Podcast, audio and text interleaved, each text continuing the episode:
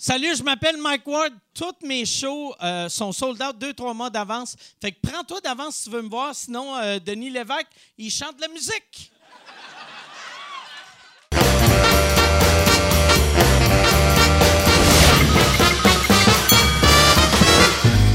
En direct du Bordel Comedy Club à Montréal, voici Mike Ward sous écoute.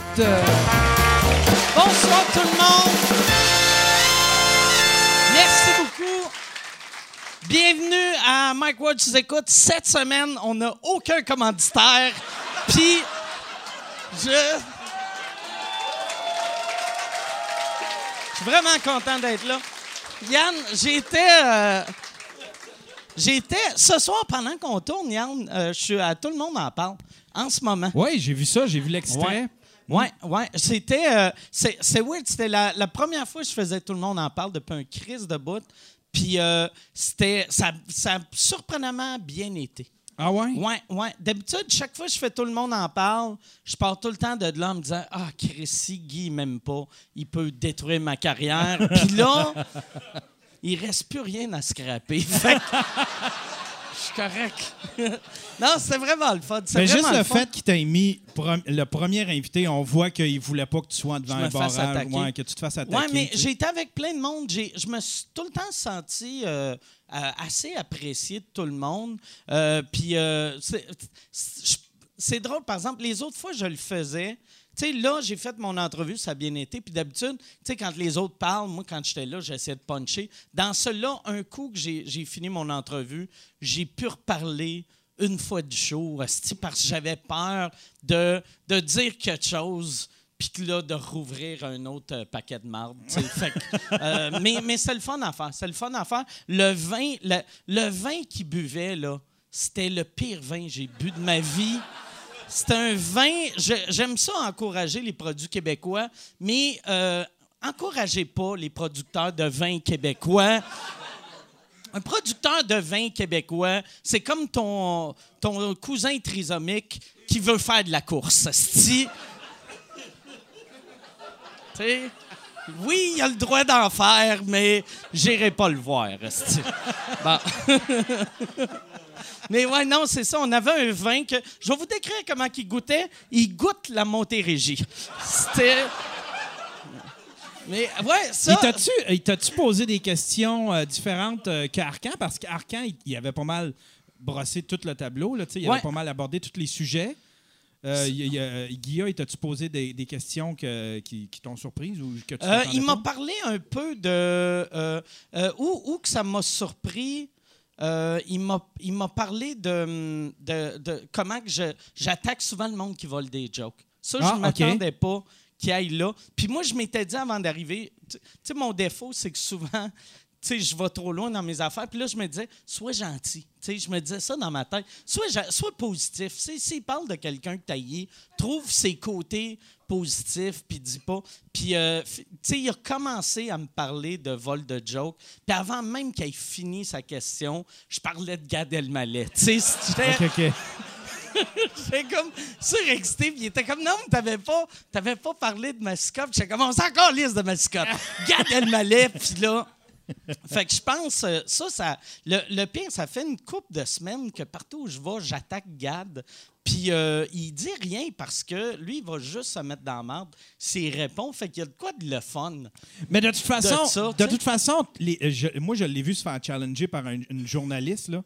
Puis lui-même, il se défile tellement, tu sais, il se défile tellement bien, il a tellement esquivé la question. Ouais. Puis Ouais, la journaliste s'est fait prendre là-dedans. J'ai fait comme, ok, ce gars-là, il veut tellement, il va, il va tout faire pour juste esquiver, comme faire comme si ça n'existait pas, se mettre la tête dans le sable. Je l'avais vu, l'affaire, tu parlais. Tu sais, c'est journaliste, mais c'est genre un animateur de talk show français qui fait. On vous accuse de voler des blagues, de, de voler une blague de Seinfeld. Puis il répond Ben, comme si j'avais juste volé un truc de Seinfeld. Puis là, le monde font Ouais, ouais, c'est ça. Ouais, ouais.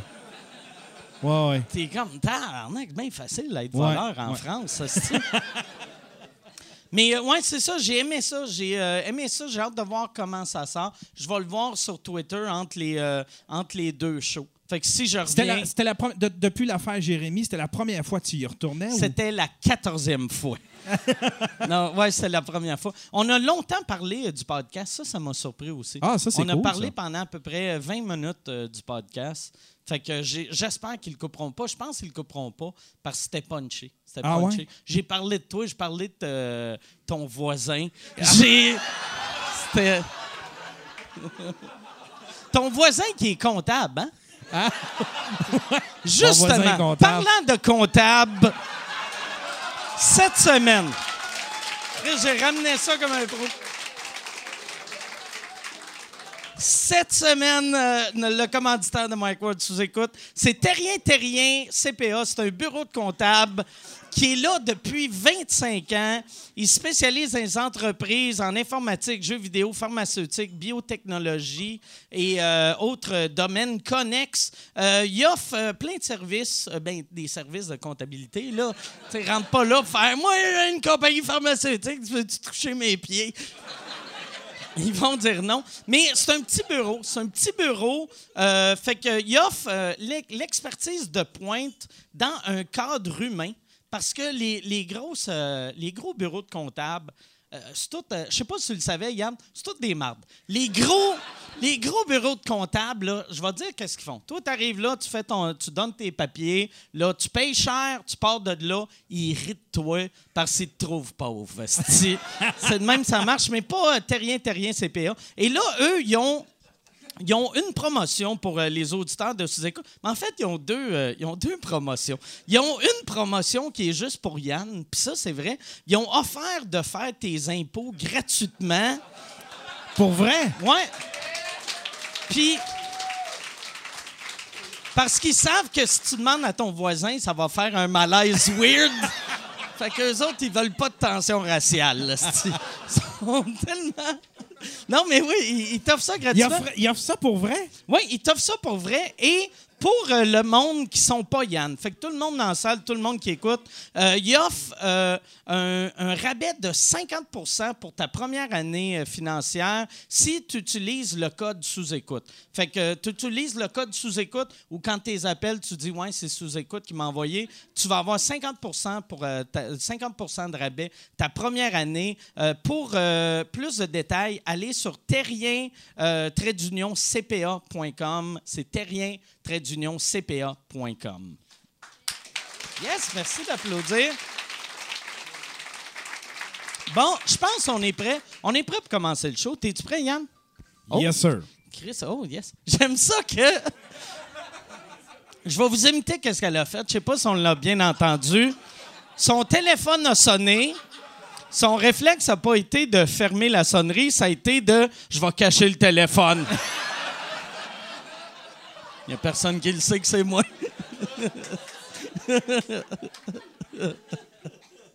bon. On recommence. Alors. non, cette semaine, cette semaine euh, au show, je suis vraiment, vraiment, vraiment, vraiment content de les avoir. C'est euh, deux euh, des membres d'un- groupe légendaire humoristique. C'est deux des membres des Bleus Poudres, mes deux membres préférés. Je, vais, vous le dire tout de suite. Mesdames et messieurs, bonne main d'applaudissements Ghislain Tachereau et Jacques Chevalier.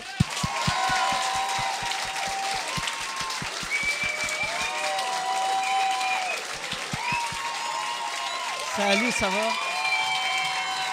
Salut, Jacques. Merci d'être là. Ça fait, ça fait drôle de dire ton nom sans dire Longueuil à la fin. J'ai, à chaque fois que je dis ton nom, au lieu, tu sais, la part du temps, il faut que je me rappelle du nom du monde. Toi, il faut que je me rappelle de ne pas dire Longueuil. Ben, je vais te donner un truc. Appelle-moi Gilles La Tulipe. OK? Ou, Ja- ou Jaja. Moi, je l'appelais Jaja. Ouais, puis ouais, Gigi et. Jaja. Ouais. C'est vrai? Ouais. Ben, en fait, ça vient d'un vieux sketch qu'on a, on a fait à l'époque où on jouait deux gays, mais sans jouer les fofolles. là, tu sais, on jouait nous Un vrai couple. OK. Euh, vrai couple. Aujourd'hui, c'est tout à fait normal, mais à l'époque, c'était comme euh, Ah ouais. nouveau. Vous étiez fou de respecter les Ah. gays. En 93, on faisait. C'est quoi ces astuces de malades-là? Mais en même temps, c'était drôle parce que le monde, euh, à l'ép- à l'épicerie, mettons, les madames disaient euh, Comme ça, vous, puis Monsieur Tachereau, vous êtes végétarien. Mais tu sais, le monde y croyait. Là. Ouais, puis T'avais, t'avais Pierre Brassard qui ouvrait la porte à tout bout et disait Hey, tapette, fifi! Euh, fait qu'il faisait l'homophobe à, à fond la caisse. ouais. J'ai regardé aujourd'hui, euh, ça faisait longtemps. Mais en même temps, ça faisait longtemps. À peu près à chaque année, je, je- il me pogne une rage de regarder les Bleus Poudres sur YouTube. Puis aujourd'hui, j'ai commencé à regarder votre euh, DVD que vous aviez sorti. La euh, crème? Ouais. Que ça, euh, j'avais, je l'avais écouté quand ça sorti il y a à peu près huit ans. Ouais, à peu près, ouais. Puis je trouvais ça bon dans le temps, puis c'est encore meilleur là, de la manière que vous mettez tout en contexte. Tu sais, c'est une Ah bonne ouais. idée pour un show euh, qui date d'il y a 20 ans. Ben, on était beaucoup axés sur l'actualité. Il y a plein de références qui n'existent plus 15 ans plus tard, 20 Ah ans ouais, plus tard. c'était pour ça, les présentations, remettre un peu en contexte, expli- expliquer qui est quoi. Euh, puis ça permettait à garder le matériel plus euh, contemporain, intemporel, en fait. Puis vous autres, on dirait, j'avais, j'avais comme oublié à l'époque, mais je me suis rappelé aujourd'hui en regardant des, des vieux, des vieux trucs que la première année de, euh, de des, De ta naissance? Ouais, ouais, non, est-ce que. Mais au, au début, euh, vous étiez pas. Le, sans limite, vous On étiez était pas là. la- était pauvres. Oui, Jacques était là. Jacques était là aussi. Moi, je suis arrivé. euh, Tout Non, la première année, je n'étais pas là. On est arrivés les deux à la deuxième année avec André Robitaille. ben, puis, C'est-à-dire, moi, je suis euh, arrivé à, à deuxième moitié de la première année. Parce que moi, j'ai participé à un concours. C'est vrai, c'est Oui, le même que. ça, ouais. un, Oui, concours oui. de, un concours de chez Savant. Oui, c'est ça. la pâte. C'est ça, exactement. Puis j'ai donné la pâte. puis elle, elle goûtait tellement bon, c'est qu'ils m'ont gardé. Mais non, c'est que je- moi, je sortais de l'université, hein, j'avais étudié en théâtre, puis là, j'étais à, à Longueuil, je On travaillais à pensait pas que tu as Longueuil. étudié. hein. Ben oui. C'est surprenant. Puis euh, je travaillais, du- je posais du bardeau d'asphalte. OK. vie. Ouais, c'est ça. Puis là, euh, il y Fait avait. que t'es allé de poseur de Bardo Ouais. à vedette de télé en trois semaines et demie? Non, ça a pris euh, quand même euh, une année parce que le, le- le producteur à l'époque, il, il, il voulait pas que je fasse que je sois à l'écran. Puis euh, finalement, j'ai écrit, euh, j'avais écrit un, un truc avec euh, Bob Binette, puis c'était une fausse entrevue avec Nathalie Simard, où je faisais une entrevue avec elle, où je scrapais son CD, puis j'arrachais tout le tape de sa cassette. Dans à l'époque, elle sortait une cassette. Puis on l'avait tourné, puis on l'avait monté, puis on l'avait montré à l'équipe, puis tout le monde avait ri. Fait que le producteur avait été un peu mis devant le fait accompli. Puis là, c'est là qu'on avait lancé Bob Binette. C'est là que Bob OK. Binette était né, ouais, c'est ça. Mais dans le concours, pour vrai, euh, plein de gens envoyaient des trucs, mais les textes de Ghislain à tous les semaines, c'était tout le temps les meilleurs et Ouais. de loin. Là. Il a l'air de rien, mais il, est- il a comme un genre de talent. T'en- T'envoyais, t'envoyais J'envoyais un texte par semaine, puis euh, il y avait des, il y avait un sujet, puis euh, bon, euh, donc tu écrivais un texte d'une minute, puis c'était euh, JC Lauzon qui lisait un texte à chaque semaine. Puis là, ben, euh, à la fin de ça, moi, je, je contacte, j'ai écrit aux gars, puis je leur dis, je fais un monologue. Je faisais au lundi juste pour rire, j'avais écrit un monologue. Louise Richer m'avait accepté, avait- m'avait mis euh, à Je brisais la glace dans la soirée. Puis je dis, venez me voir. Puis euh, je dis, à ce moment-là, on pourra faire connaissance parce qu'il avait lu peut-être une quinzaine de mes textes. Ma soeur, je restais avec ma soeur, puis elle disait, ils vont dire, arrête de nous écrire, c'est fatigant. Mais non, les gars sont, sont venus, mais vu que je brisais la glace, puis enregistrais un peu tard, ils sont arrivés, puis mon numéro était fini. Mais là, Richard Z, il me dit, hey, pourquoi tu viendrais pas faire une semaine de stage euh, avec nous autres? Il dit, on a, fait, on a déjà passé deux stagiaires, ils ont eu deux semaines chacun, mais on peut bien faire une semaine de plus. Fait que moi, je suis allé là, si j'étais fou comme de la merde. Là, j'étais rendu à l'armée, je travaillais comme civil à la base militaire de Longue Pointe. Si je peinturais des tanks, Chris. Ah ouais? Quand tu dis votre argent, là, il est super bien investi. Hey, mais je veux juste revenir au concours. À cette époque-là, quand, quand tu envoyais tes textes, Ouais. c'était par la malle ou. Oui, euh, oui, Fait que oui. t'écrivais des jokes d'actualité que ça prenait quatre jours se rendre. Ben, à Montréal, ça, prenait quand même pas si long, c'était autant de temps que ça. Euh, Puis ce que je dois dire, c'est qu'il y avait, il y avait un ordinateur portable à gagner à l'époque. C'était quand même quelque chose en là, euh, en 89. Là. Puis euh, donc là, j'ai- je suis rentré comme stagiaire là, puis j'ai commencé à écrire. Puis je je trouve que j'ai accroché vite sur les images. Je capotais, je voyais des images d'archives. Puis là, ben, je regardais travailler les monteurs. Puis là, je suis rentré à cachette dans une salle de montage avec une cassette. Puis je faisais des assemblages où je pognais le micro, puis je faisais des voix sur les personnages. Fait que là, les gars, ils se disent, Chris, ça, ça tombe bien, on fait de la TV, puis tu tripes sur l'image. C'est comme ça qu'ils ont décidé de me prendre euh, au lieu de prendre les- un des deux autres euh, stagiaires. Puis j'ai commencé à travailler là. Puis le, le jour même, excuse-moi, le jour même, moi j'ai fait mon cours de théâtre à l'Université de Moncton. Le jour même, le, le, le Viola Légère m'appelle pour me dire j'ai un rôle pour toi, un premier rôle pour toi au théâtre. Désolé, il n'y a pas de service au numéro que vous avez composé. fait que là, je dis, naturellement, moi j'avais accepté sans limite, puis je tripais à faire travailler sans limite. Mais Michelin était bien bon à jouer, à mettre des voix sur des images. D'ailleurs, un de ses rêves, puis on, on a réussi à l'empêcher de le faire. À l'époque, à l'époque de TQS, qui est V maintenant, euh, on avait accès, nous autres, à leur, euh, toute leur, euh, leur bibliothèque là, de, de leur vidéo- vidéothèque, euh. Euh, on avait accès aux films, à n'importe quoi. Puis Justin, ce qu'il voulait faire, c'est rentrer, prendre des films, puis changer des répliques dans plein milieu Ah, mais d'un sans film, le tu sais. dire à Ah, personne. ah, je t'aime Ah. tellement. Ah, tu sais. Ça tu l'aurait, vois Rocky qui fait Adrien, puis après ça, c'est à boire. ça l'aurait été mal. Ah, Ben oui, ben t'aurais dû le faire. Mais sauf qu'on on a déjà fait un petit peu pire ou un peu l'équivalent parce qu'on faisait, euh, on tripait beaucoup sur l'incrustation d'images dans- sur des images existantes. Puis on avait pris, on avait développé un concept, c'était la tête d'un personnage sur le corps d'un autre personnage. Fait que tu avais le frère de Muriel Millard, qui est- il s'appelait Denis, puis lui, euh, il, avait, il avait accordé une entrevue à une journaliste à, à TQS. Puis c'était tellement puissant, son entrevue. euh, il, il disait, euh, l'an dernier, elle voulait m'offrir une peinture, mais j'en avais déjà plusieurs d'elles. Fait que j'aimerais beaucoup qu'elle me fasse en clown. Elle m'a dit c'était correct. Fait que, tu sais, t'imagines-tu la tête de. On avait mis la tête de ce gars-là sur un mécanicien. Sur un, un mécanicien. Fait que là, euh, je pense que c'était Jacques qui faisait le client. Puis là, il disait Bon, comment ça a été euh, la réparation? Puis là, il disait Fantastique. Puis là, en disant fantastique, il levait une boîte, une bouteille de fantastique. OK? Fait que là, le producteur, il voit ça, il dit non, non, non, non, non, euh, pas de publicité, on veut pas voir de publicité à l'écran. Fait qu'il floute le, le- le fantastique. Il met un flou, Calis. Tu sais, hey, c'est fantastique, va appeler, puis il va dire Ah gang de chien sale, vous nous avez fait de la publicité. Fait que nous autres, on est en esti, on dit le gag, passera pas. Les gens on- vont regarder la bouteille, puis ils comprendront Pourquoi pas. Fait qu'on est rentré dans la salle de montage, on a sorti la cassette, on a remis l'image avec.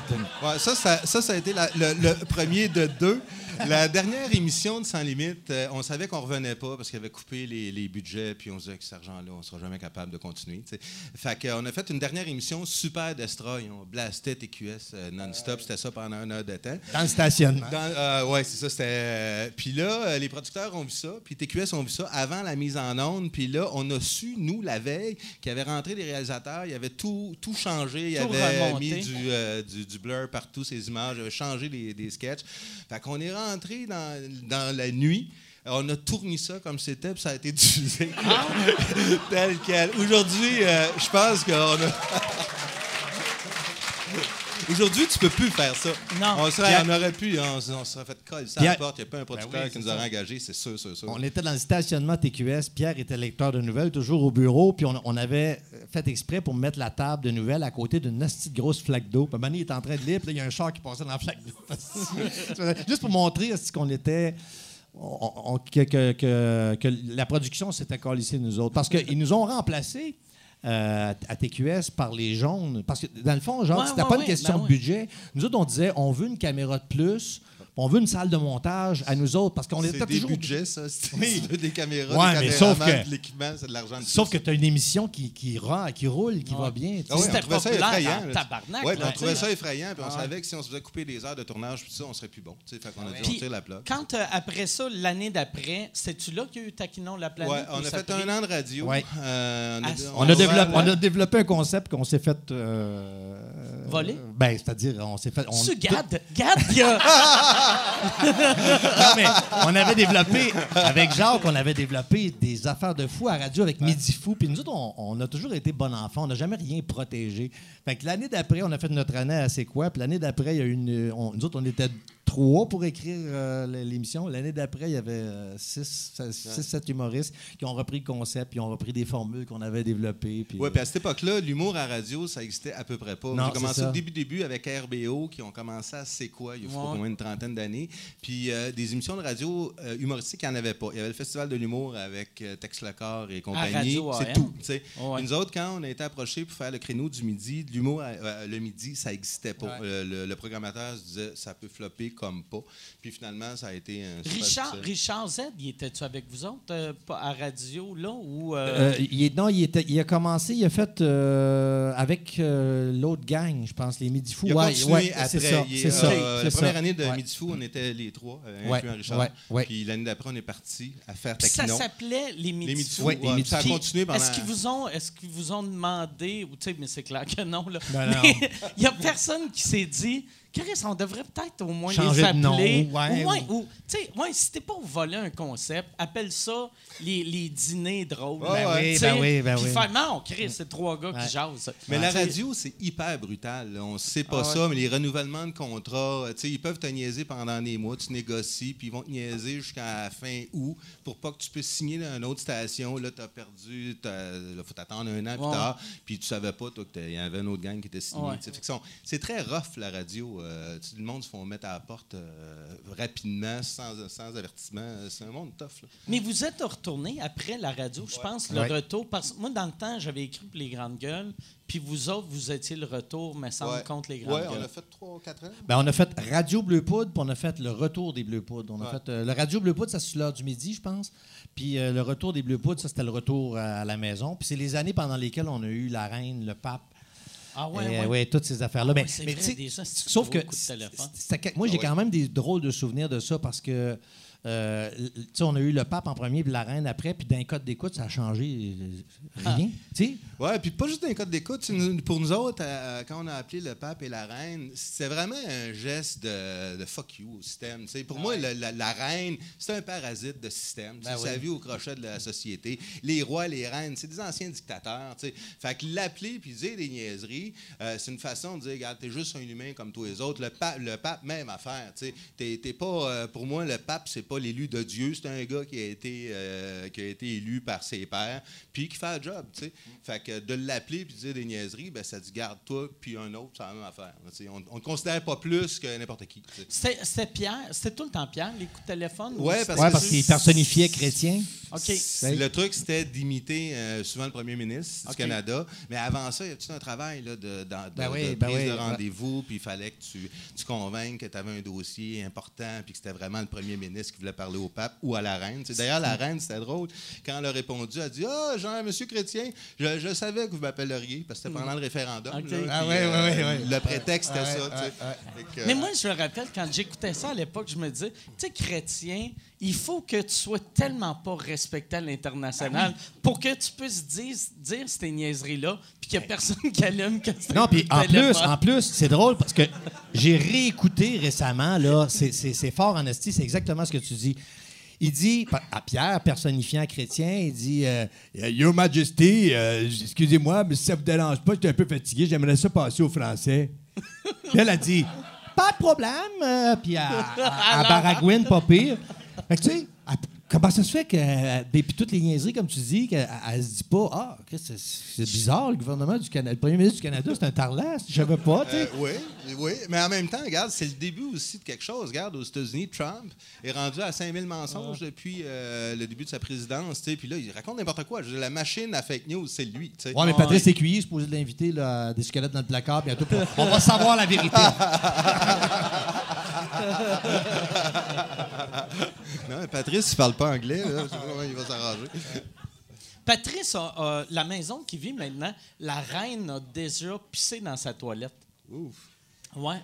Puis, puis Non, mais je trouvais ça drôle. mais tu connais combien, combien de monde que. Je connais personne que la reine a déjà euh, pissé dans leur toilette? Ben, la, bon, la reine du carnaval de Québec en Non. 88, chez nous, c'est ça. puis Elle a même changé son tampon. Comment ça? Qui... Ah, c'est une maison qui Ah, il y à avait, y euh, je pense que c'est Robert Bourassa qui avait cette maison-là à l'époque. Ben, j'avais, j'avais lu ou j'avais entendu dire que quand euh, Sa Majesté euh, va en voyage, puis elle pisse ou elle chie dans un bol, le bol est enlevé après, il n'est plus réutilisé. Elle, elle, elle, elle doit avoir son bol à elle, puis elle, elle fait ses besoins dedans, puis après ça, mais elle, elle n'ira pas pisser dans le bol de quelqu'un d'autre. Ça a l'air. Mais Michael Jean, elle, ça ne dérange pas. Non, non, non. Elle fait, Michael elle fait- Jean- elle fait même des selfies, des selfies. elle se prend en photo, ben, elle diffuse ça partout. Mais puis les, euh, les Taquinons la planète, c'était à TVA.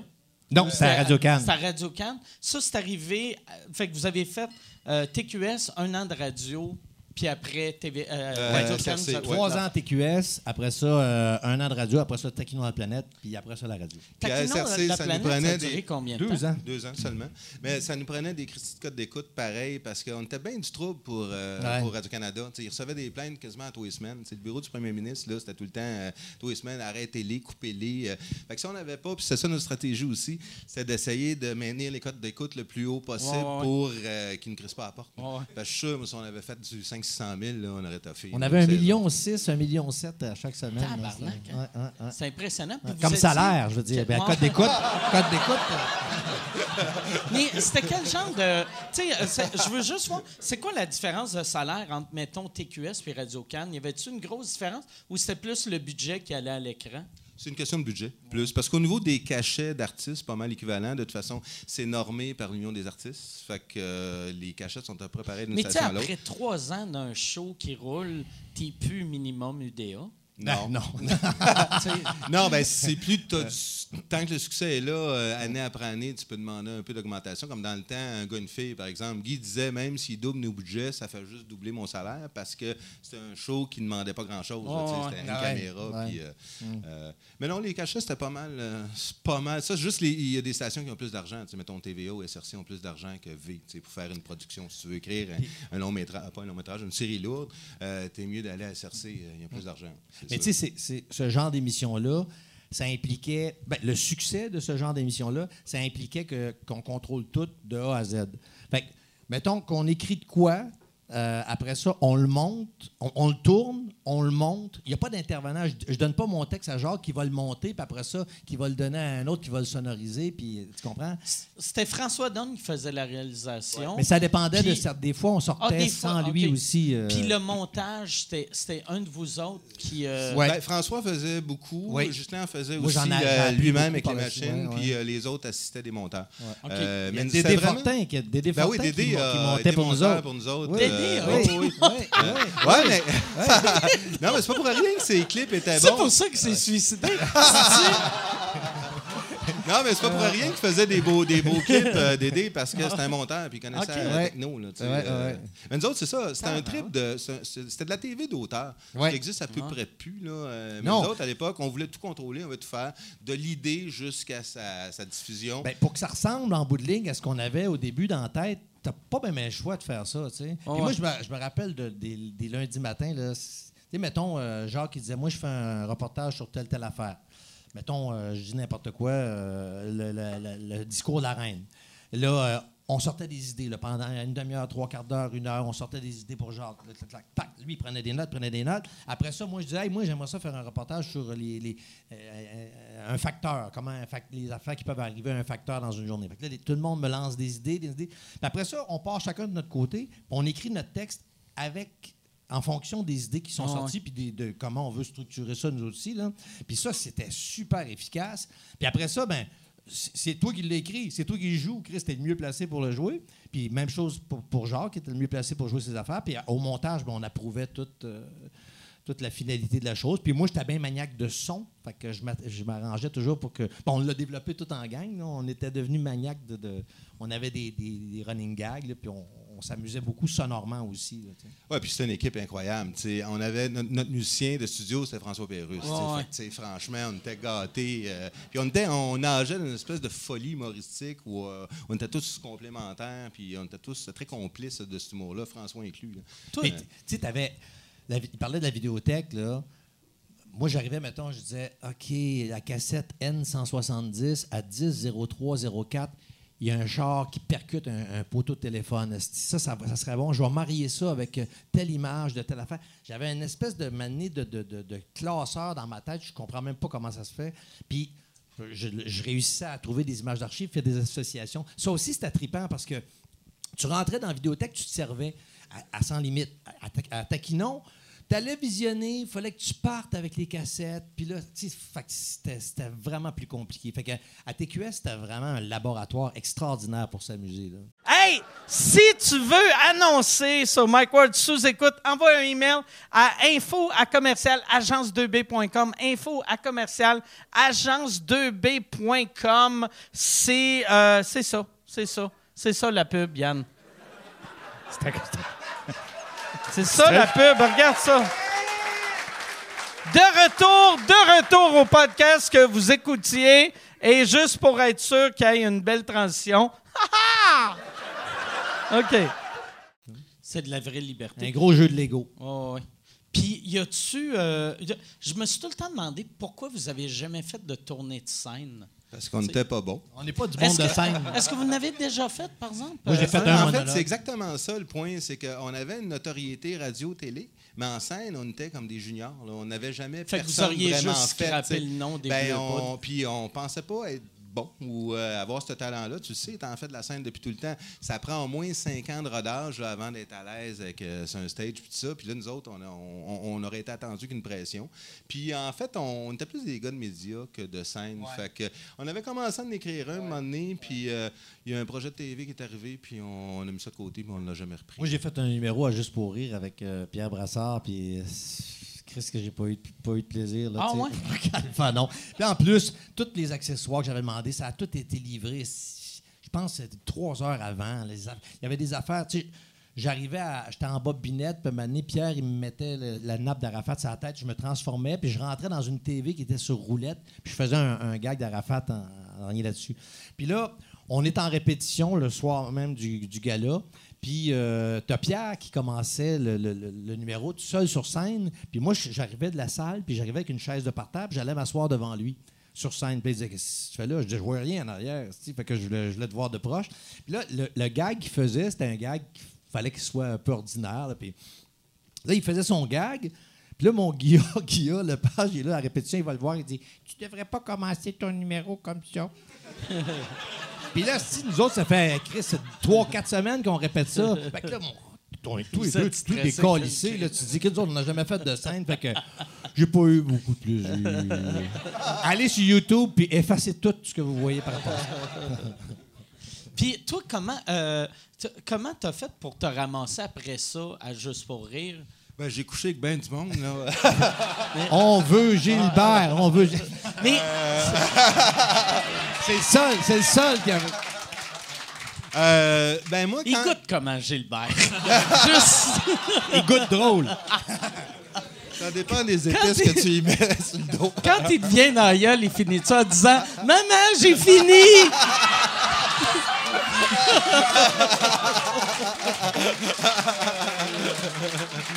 Ouais, c'est un peu ça, puis après ça, il rajoute « Oups! Mais non, pas- parce qu'au début, avant, avant d'être un des, un des, des- ben, tu sais, euh, un des décideurs à, à Juste pour rire, tu avais commencé en- avec euh, Ghislain Robidoux qui faisait les entrevues. Ginet. Ginet, Ginet, excuse. Gislain, c'est moi. Ghislain, ouais, Ouais, je me mélange tout le temps entre les comme- deux. puis juste, ben, l'affaire, c'est qu'après les Bleus, on travaillait tellement fort. Tu sais, des semaines de 90 heures. On arrivait à la fin de la saison, on était brûlés. Ça prenait tout l'été pour se, se- être en forme pour recommencer. Puis au terme de toute cette euh, expéri- ce, périple-là, moi, je, je voulais euh, exporter. Euh, je voulais produire de la TV puis vendre ça à l'étranger. Je trouvais que c'est tellement de travail de faire des. au- Puis sans prétention aucune. Tu fais un show de TV pour le Québec, tu es diffusé une fois, tu as un million, million de coques, puis après ça, après, tu recommences, puis tu recommences tout le temps. Il n'y a pas de, de futur pour euh, ces, ces, ces- ces œuvres-là. Moi, mon obsession, c'était vraiment d'exporter. Euh, puis exporter de l'humour, on sait que c'est tough, là, parce que c'est très culturel. Puis mettons, la petite vie en France, c'est dur à transposer, Ouais, parce ouais. que bon. Fait que euh, je cherchais. Par contre, le Timé chaud, hostie, en France, ça marche. Oui, ça s'appelle le téléjournal. Euh, donc, moi, j'avais vraiment l'obsession de- de- de- d'exporter, de, produire ici, puis euh, à l'étranger. Puis euh, il y a 20 ans, ça existait à peu près pas. Il n'y avait aucun producteur québécois ou à peu près qui vendait. Il y avait eu euh, Surprise, Surprise. Puis euh, une autre série, là, euh, euh, Omniscience, qui était deux émissions québécoises qui s'est vendues un peu partout dans le monde. Puis moi, j'étais vraiment obsédé par ça. Quand je suis donc, je suis rentré à Juste pour rire pour pouvoir faire ça. C'est à peu Développer près- le, le volet international. Ouais, à l'époque, c'était à peu près le seul, la seule boîte au Québec qui avait cette ambition-là de développer des marchés étrangers. Fait que moi, c'est vraiment ça. Fait que j'ai commencé les premières années, euh, je produisais les galas, j'ai fait pendant six ans. Ouais, ouais. Parallèlement à ça, j'ai développé avec mon collègue Pierre Gérard, euh, on a développé les gags juste pour rire. Puis là, on vient de tourner notre 19e saison. Puis ce projet-là, c'est incroyable. On est dans à peu près 150 Tous les pays. pays. euh, on est Mais- Ça, à partout, une hein. pièce par pays, fait 150 pièces par semaine. La, la façon que je décris tout le temps euh, les gags juste pour rire, c'est que c'est super populaire dans les pays que le monde rit en faisant. tu sais, c'est- c'est- c'est très asiatique comme sketch. Tu sais, c'est très. Tu vois ça, tu fais Ah, Chris, si j'étais au Laos, je serais crampé bien raide. Tu sais, vu que c'est- c'est c'est quasiment Charlie Chaplin, tu sais, c'est. euh, Ben, ben, muet. c'est- Ouais, c'est. Tu sais, si on compare par exemple à, l'expé- à- à la période des Bleus Poudres, c'était beaucoup plus créatif, beaucoup plus pété, puis là, c'était un trip vraiment de création. Euh, les gags, c'est un produit que tous les diffuseurs ont besoin. C'est ce qu'ils appellent un, un safe product aussi, dans la mesure où tu peux diffuser ça à peu près à n'importe quelle heure, il n'y a pas de violence, il n'y a Ouais, pas de. Tu sais, c'est- pas méchant. Fait que c'est, ça a rempli un peu le créneau de, mettons, American Funniest Home Video ou euh, des Benny Hill à l'époque. C'est de la TV euh, distrayante qui, qui est efficace. Puis, mais tu sais, on réinvente rien, mais on essaie de bien le faire. On essaie d'être pété dans nos idées pareilles. c'est dans combien de pays? On est au moins dans 100 là présentement peut-être 140, mais sur, depuis le début, on a dû faire 175 pays. Puis il y a Euh, là combien présentement, de on pays est en en tout? Il y a 200. 205, 210. Fait que, mais, puis il y a 130 pays avec l'électricité, à peu près. tu sais. mais pour vrai, tu sais, des pays qui ont, qui, qui ont des réseaux télé, doit en avoir 150. à peu près. Ben, un petit peu plus que ça, tu sais. euh, même les pays en émergence, euh, ils, ils ont leur petit euh, star system. puis, Ça, ça devient-tu une obsession? Tu sais qu'au début, tu te dis, je veux que ça soit international, puis un coup que tu es partout, là, tu te mets à obséder sur les petits pays qui l'ont pas pris. Ben, T'es comme, pourquoi que les îles Maurice m'aiment pas? euh? Regarde. Dieu, Dieu est partout, puis il y a des places ils, ils connaissent pas ou ils l'aiment pas, tu sais. Non, de toute façon, tu sais, tu, produis pas hein, dans cet esprit-là. Tu produis faire une bonne. Tu essaies de faire des bonnes capsules, des bons clips, des bons gags, tu sais. Puis après ça, ça t'espères que ça soit vendu partout. J'ai hâte de la série, la série Fouet en Arabie Saoudite. J'ai hâte. en même temps, c'est pété. À un moment donné, j'étais en Indonésie, dans un petit village perdu, euh, vraiment perdu. Le chauffeur de taxi me demande euh, Tu viens d'où Je dis Bon, euh, Montréal, euh, Québec, hein, Canada. Ah, ah. Puis là, je dis Canada, puis il se met à rire. Il dit Ah, la seule affaire que je connais, c'est les gags juste pour rire. tu sais. Puis là, euh, ma blonde dit Bah ouais, c'est lui qui produit ça. Tu sais, il a failli rentrer dans le champ. Ah ouais? Donc, il a filmé ça. C'est- euh, Ça, Non, mais saison ça, c'est- 20, on rouvre C'est avec ça. vraiment pété. On a tourné, euh, j'ai tourné six mois moi, en Asie, à un moment donné, à Singapour. Puis euh, quand on dénouait les gags, c'était euh, Just for Laughs gag, puis tout le monde savait c'était quoi. Là. Fait que c'est Mm. pété en chien là, quand tu es aussi loin de chez vous, puis tu te rends compte que les gens connaissent ton produit. Ouais, ouais, ouais. puis, Puis là, là euh, maintenant, vous tournez. euh, euh, Est-ce que vous. vous Tu peux le tutoyer. Ouais. hein. Non, mais est-ce que vous tournez encore à Montréal ou euh, parce que vous avez Just for Laughs Gag comme jeune, il y a la version teen, Ouais, a on a fait ver- une version pour euh, qu'on a vendue au réseau Disney euh, international. Puis ça, c'était tourné à Montréal. C'était des kids, qui, des enfants qui piégeaient des adultes. Euh, mais on a fait euh, six ans pour la BBC en Angleterre. On a tourné pendant six ans de temps en Angleterre. On a tourné un an de temps en Asie pour le marché asiatique. Mais la- le gros de la série sont toujours tournés à Montréal ou aux alentours. là.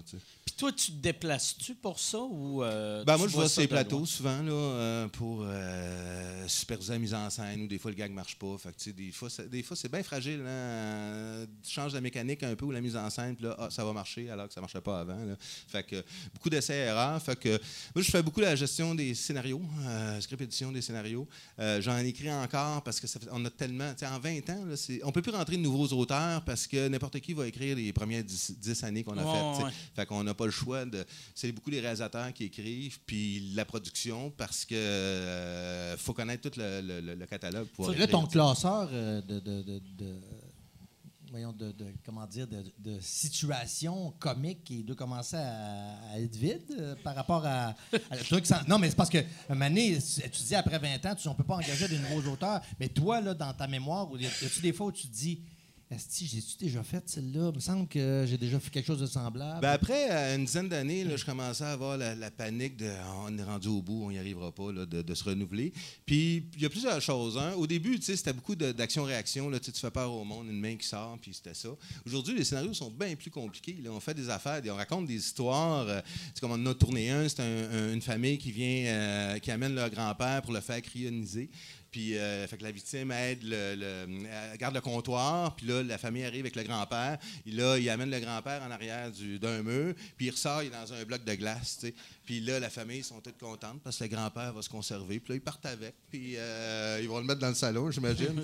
fait que tu sais, c'est des histoires que c'est beaucoup plus que juste une, joke. là. Euh, Fait qu'à ce moment-là, tu prends plus au piège euh, personne. oui, Tu- tu pièges encore des gens, mais dans des scénarios qui sont beaucoup plus compliqués que juste une. Mais là, qui est piégé dans, dans, dans ce cas-là? Le Ben, spectateur. le- non, mais. Le spectateur fait Calice, vous m'avez eu. Si, gèle ça de même. Ben, dans ce gag-là, c'est la victime, la- on les appelle les victimes, ceux qu'on piège, gardait le kiosque de Ah, cryogénie. Fait que, euh, euh, ça, puis l'autre, chose, c'est la technologie aussi qui amène des trucs. Tu mettons, les, euh, des imprimantes 3D, tu peux faire des gags que tu ne pouvais Ah, pas faire il y a ouais. 10 ans, ou euh, des, euh, on- beaucoup ça, les, les, les selfies. Les, fait que la technologie nous amène comme on peut plus faire de gags de boîte téléphonique sais, qu'on faisait Ah, ouais. beaucoup au début. tu sais. Non, mais c'est vrai pareil, là, en 20 ans, ça change beaucoup. Là, fait que, finalement, moi, je pense qu'il n'y a pas de fin. Euh, puis je sais que le jour qu'on va arrêter, euh, quelqu'un d'autre va, va continuer puis va refaire à peu près la même affaire qu'on a. Fait euh, Mais il y avait eu une couple d'années, il y avait une vidéo virale, genre d'une compagnie de show de caméra cachée, genre au Brésil, qui faisait peur à quelqu'un avec un, genre un cadavre. Puis après, genre, la, même semaine, il y avait quelqu'un qui avait juste mis sur le web. C'était un gag juste pour rire de six ans avant. tu sais. Je pense que vous avez tellement tellement, tellement, tellement fait d'affaires que, à moins d'aller vraiment ailleurs, tu, tu vas tout le temps. euh, tu sais, ceux qui vont venir après vont toujours finir par copier. Ben forcément. De toute façon, on est déjà cloné en Allemagne puis au Brésil, justement. Il y a Ah deux ouais? shows de prime time qui copient exactement, gag pour gag, plan pour par plan. Sais, sérieux? Ah ouais? Vraiment, ouais. Puis ça, juridiquement, tu sais comment ça coûte cher, la loi. Euh, tu gagnes pas parce que dans la loi euh, dit que, en, en- en caméra cachée, euh, si tu retournes, tu pièges des nouvelles personnes, ça devient une œuvre originale, même c'est le Ah, même ouais? scénario. Fait que, Fait que, technique- surprise, surprise, à l'époque, avait, avait poursuivi en Europe, l'Italie, puis ils ont perdu partout. Euh, fait que. euh, Les tueurs, les tueurs à gage, pas cher là-bas. hein. Puis, euh, tu t'ennuies-tu de, mettons, d'être devant les caméras? Non, pas du tout. Moi, j'ai- jamais été un- une bête de scène ou euh, si attiré que ça. Comme à l'époque, quand j'étais jeune, mon, ami d'enfance, c'était André Ducharme. tu sais. À 14 ans, euh, 12 ans, on savait qu'André serait un performeur, c'était dans sa nature, faisait le clown à l'école, faisait des spectacles. Moi, je l'ai fait plus par... euh, personne ne voulait acheter mes textes, fait que j'ai- c'était plus simple de les faire moi-même. Euh, puis je l'ai fait un peu par accident, puis aussi quand j'ai rencontré la gang à Sans Limite, euh, j'ai eu vraiment euh, une chimie qui s'est passée. J'ai eu vraiment du fun avec ces gens-là. Ouais, puis il y a un esti d'esprit, euh, il y a un esprit tordu, lui, là, là, il s'en va dans des, des- des sphères où tu pensais pas qu'il allait aller. Qu'on a eu bien du fun. Ça a cliqué tout de suite, nous, quand on s'est rencontrés. là. Vous aviez quel âge quand vous êtes rencontrés? Ben, moi, j'avais 20. En, en 89, j'avais 26, 27. Euh, je suis né en 62. Calcule donc ça, si j'ai ça, Chris. Ah, on avait tout à peu près le même âge, Ouais, sauf ben, Pierre qui était 3-4 ans plus jeune. là, euh, Ouais, ouais. Il, doit avoir. euh, Pierre Plus petit avoir pénis aussi, forcément. Entre autres. Puis en plus, il n'est pas habile avec. Non, c'est Ça ça. fait, euh, ça. Il l'échappe. une fois que c'est sali, tu tu veux- plus toucher à ça. Ça n'a plus la même valeur. Toi, tu t'ennuies-tu euh, euh, de la télé? Ou, euh, Non, non, ben, je m'en- je m'ennuie pas. Tantôt, il a, il a mentionné les 90 heures par semaine qu'on faisait. Là, je m'ennuie pas de cette maladie mentale-là parce que, tu sais, pour arriver à avoir un show qui nous ressemble, qui, qui soit exactement la reproduction de ce qu'on avait imaginé, ça prenait des heures de fou. Puis, euh, moi, je me rappelle de certains montages, là, d'être rentré des fois, parce qu'on enregistrait le vendredi, d'être rentré le jeudi soir euh, vers, mettons, 7h30, 8h euh, en montage, puis d'être rentré avec une 12 parce que je savais que je sortirais juste à 4h du matin ou 5h du matin. Puis là, parce qu'il y avait certaines machines qu'on ne pouvait pas manipuler nous autres mêmes. Fait que tu assistais le monteur, puis tu dis, bon, OK, euh, tu vas changer un petit peu ci, tu vas changer un petit peu ça. Puis quand tu commences à plus trouver ça drôle de faire des blagues, là, il faut que tu commences à. faut que tu remettes ça en question. C'était à l'époque que c'était encore du ruban. Oui, oui, oui, oui. oui, les ça. montages, Ouais, ben euh, oui, tu sais, ben aujourd'hui avec le numérique, c'est super facile. Mais tu sais, on faisait- je me souviens d'un clip qu'on avait fait qui durait une minute et quart. On avait mis 60 heures de montage Ouais, dessus. tu sais. ouais, ouais. Euh, puis à, chaque fois que tu rajoutais une image, euh, on appelle ça du multicouche. Il Ouais. fallait que tu, tu repasses sur le tape. À un moment donné, tu ne pouvais pas en faire 50 passages parce que la qualité de l'i- de l'image euh, baissait. Fait qu'on travaillait beaucoup parce que la technologie était ce qu'elle était. Puis. Tu Yann, euh, euh, qui, est ici, qui est mon réalisateur, il a travaillé comme euh, monteur à, à TQS. Toi, Ouais. par exemple, J'ai travaillé aussi avec euh, Ghislain. Mais euh, avec, ben, pour Fun Noir, ouais. Ah, pour ok, Fun ok, Noir. ok, ouais, On a fait ok. des Yasser Arafat Ok, ensemble pour ok. Fun Mais- Noir. mais sur, c'était- cette, sur cette technologie-là qui était Ouais, des rubans. des rubans, ben Ils appelaient ça ben- du AB Roll. Fait Ben que oui, t'avais exactement, deux ouais. magnétoscopes Ouais, puis un exact. troisième qui Exact. enregistrait. Là, tu sais, t'imagines, tu as besoin d'un plan, tu t'éjectes la cassette, tu sors, tu mets l'autre, là, rewind. Là, tu t'en vas chercher le temps, tu passes tout droit. C'est in- c'est in- interminable. là. Puis, comme Jacques disait tantôt, tu avais une année de fini, puis tu disais, oui, c'est bien de fun, on a bien trippé, mais Chris, t'as recommencé, donc passé l'été, ça va être à recommencer, puis ça va être autant d'heures. Puis, à la limite, je trouve ça malsain de faire de l'humour comme ça, euh, sous pression. Tu sais, on faisait 5 à 6 petits courts-métrages par semaine. Ouais. Je, je trouve ça un peu malsain. Aussi bien que Mané, je me rappelle, on faisait de la radio. Puis, euh, je commençais déjà à avoir un écœur en titre de radio parce que là, on était sorti de la TV. Puis, on- à chaque année, les, les- les mêmes thèmes revenaient. Tu sais, à, à Saint-Valentin, tu fais des gags de Saint-Valentin. À Noël, tu fais des gags de Noël. Puis maintenant, à l'Halloween, je tape dans mon ordi Halloween. Fait qu'il me sort le texte. Je vois apparaître le texte de l'année d'a- d'avant. Je, je l'imprime. Il n'y a pas Internet, rien. Là. Je l'imprime. Change deux, deux, trois petites affaires. J'imprime ça. Si je donne une copie, je ne me rappelle plus qui jouait le sketch avec moi. On joue ça. André Saint-Amand, il rentre dans- après ça. Il dit Chris, les gars, hey, ta chose, c'était drôle. En hostie, ton texte à midi. Ben, je dis Oui, c'est celui de l'année passée. il dit Bon, non, je, je te jure. Fait que là, à partir de ça, moi, je me suis dit Chris, même le directeur des programmes s'en est pas rendu compte. Je me dis J'ai. J'ai, j'ai pas de plaisir à chaque année. Bon, c'est comment je vais refaire des gags d'Halloween?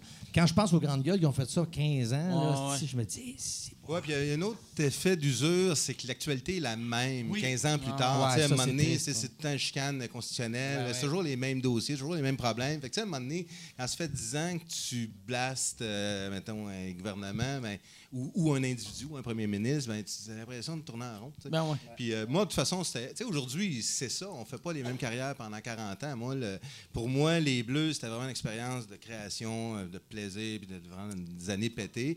Les gags, juste pour rire, pour moi, c'est plus un succès commercial. Puis, euh, puis en même temps, il y a un trip là aussi. Là, tu ouvres des marchés à l'extérieur. Tu, tu, tu- découvres toute une autre dimension de la business. C'est tout aussi intéressant. Puis tu crées des ponts aussi. Là. Moi, je trouve que c'est le fun de pouvoir euh, créer des ponts avec des producteurs étrangers puis faire travailler des Québécois ou des auteurs ici qui vont travailler pour l'international. Je trouve, ben, toi, tu le fais un peu avec Just for Laugh. tu. Ouais, le vois un peu, c'est quoi le, le- le pipeline qui peut te faire sortir du Québec puis te faire rayonner ailleurs. Moi, je trouve que, comme, Bé- comme Québécois, mon nationalisme passe beaucoup par là, l'impérialisme culturel. Je trouve que plus. Moi, j'allais à Paris il y a 20 ans voir des producteurs, je me, faisais- je me faisais traiter comme un idiot, tu sais, parce que ah, un petit Québécois niaiseux. Parce Puis- qu'il disait pas yo. il parlait comme ça. Tu sais, aujourd'hui, avec le temps, euh, on s'est beaucoup crédibilisé. Les, les Québécois, à, la- à- à Las Vegas, tu as la mafia des techniciens euh, québécois. 50% des shows à Vegas sont, les techniciens, c'est des Québécois. En France, il y a de plus en plus de réalisateurs, de- d'auteurs, de, Québécois qui performent là-bas. Puis moi, je trouve que c'est bien important de développer ça. là. On étouffe au Québec, on est tout petit, tu sais, fait que c'est plus on peut euh, se, se ventiler à l'international, mieux Toi- c'est. Toi, à l'époque, j'en ai souvent parlé ici à Sous-Écoute, mais tu sais, moi, je pense que j'ai une carrière à cause de toi. Parce que à l'époque que tu étais Juste pour rire, euh, puis que c'était toi qui décidais les gars-là, tu mettais du monde que personne d'autre voulait, qui fitait pas là. Tu sais, du J'aime ça parce comme- que tu as dit, je, je dois, t- ma carrière à cause et pas grâce à toi. Grâce à toi. Non, excuse-moi. mais grâce à toi. Mais, mais tu sais, des gars comme moi, les Denis, Ouais. euh, Jean-Thomas, que si ça avait été n'importe qui d'autre qui décidait, c'est qui qui faisait des gars-là, ça n'aurait pas été nous autres. Ben, c'est l'avantage d'être un humoriste qui fait de la programmation. tu sais. Moi, je, je- connaissais toutes les, les- les- les- les sources émergentes d'humour, puis j'étais capable de l'identifier. Puis, en fait, c'est pas vrai que tu n'aurais pas eu de carrière sans, sans moi, parce parce que euh, c'est vrai que tu as une face à chier, mais tu as toujours eu une hostie de belle plume. Au-delà de, tes propos trash de l'époque, euh, il y avait une qualité puis une intelligence là-dedans. Ça, c'était évident. Puis si ça n'avait pas été à, mon époque, il y a quelqu'un d'autre qui t'aurait euh, donné un break, c'est sûr, sûr, parce que tu avais vraiment une qualité. Même chose pour les, les Denis. tu sais. Quand sont arrivés, les Denis, personne ne faisait ça. C'était vraiment des bébites, mais en même temps, c'était les meilleurs à faire cette, ce- cet humour-là qui n'existait pas. Ça mérite d'être présenté. Si tu peux pas pr- programmer ça dans un festival d'humour, c'est quoi ce festival-là? Ah fait ouais. que fallait prendre des risques, fallait prendre des chances. Puis ça a toujours. euh, si tu peux pas faire ça, en tout cas, moi, je n'avais pas pu faire ça dans ce job-là, j'aurais fait autre chose, c'est sûr. Ça. Sûr. Toi, tu te verrais-tu faire euh, euh, des, des affaires de même? Absolument pas. Je suis pas un homme d'affaires, mais absolument pas. Je, je regarde ça, je- il y a toujours eu de toute façon, euh, tu sais, dans, les Bleus, Pierre Brassard et moi, on, faisait juste dire des niaiseries puis faire des niaiseries. Puis lui, puis François, il travaillait à organiser, ne serait-ce que des communications, le développement des axes, puis de protéger le nom des Bleus Poudres, ça. Moi, j'étais juste une tête folle qui voulait juste dire des niaiseries puis faire des niaiseries, tu sais. Même si j'aime être structuré dans mes niaiseries, J'aime pas de la gestion, j'aime pas être obligé de m'occuper de chiffres. Puis tout ça, ça me. Ça, tu sais, juste ma date de naissance, tantôt, je t'ai demandé de calculer ça. Ça Ouais. m'intéresse pas, tu sais. Fait que je suis- je suis. C'est drôle, ça t'intéresse pas ton âge. Oui, c'est ça, c'est ça, tu sais. Euh, ouais. Ouais, parce que je voudrais pas coucher avec moi ce soir. non, c'est ça. Donc, euh, puis euh, surtout, faire 19 ans comme il a fait à, à- à écrire des gags, pour ça, c'est quatre balles dans la tête de suite. Ah ouais. Je sais qu'après la première, j'aurais de la misère à faire suivre les autres, mais je- non, je vraiment, c'est- absolument pas moi. Moi, j'ai besoin toujours de, de- de faire des affaires différentes, de, de toucher un peu à tout. Tu as écrit combien de livres? Là, j'ai mon septième que je viens de publier. Ben, J'en ai écrit huit, mais il y en a un que j'ai jeté parce que j'ai mal travaillé en amont. Puis j'ai un, un ami à moi qui m'a passé bien, bien des commentaires. Puis quand j'ai vu tous les commentaires, puis je riais de moi en esti, quand j'ai... Là, j'ai dit, c'est comme si je venais de me taper une année d'université à écrire un roman de 600 pages que je ne publierai pas. Mais je, préfère ne pas le publier parce qu'il y a beaucoup, beaucoup de problèmes dedans. Fait que je- ça, j'ai beaucoup de j'ai eu beaucoup de plaisir parce que quand tu écris, tu pas un producteur en arrière qui va te dire euh, Ouais, tu peux pas faire ça. Moi, si je veux mettre 10 000 Vietnamiens qui font du pouce l'autoroute 20, là, si je l'écris, faut juste que ça marche avec mon histoire. Mais tu as une liberté totale. J'aimerais lire cette histoire-là, de savoir qu'est-ce que les 10 000 Vietnamiens une vont liste. faire à Québec. Ça pendant une crise de longue limousine. Hey, la meute capoterait. Ben, c'est ça, c'est, c'est, c'est de liberté totale. Puis quand j'ai écrit mon premier roman en 98, on sortait de toutes ces années-là de TV puis de radio où on nous imposait euh, du. On avait des contraintes de temps, contraintes de budget, euh, euh, un, peu de censure des fois. euh, c'est sûr que si tu, veux toujours taper sur un clou semblable, ben là, tu te fais dire, bon, ben, change un peu, là. Donc, euh, le roman, là, ça a été une révélation. Pour moi, je me suis dit, c'est le fun.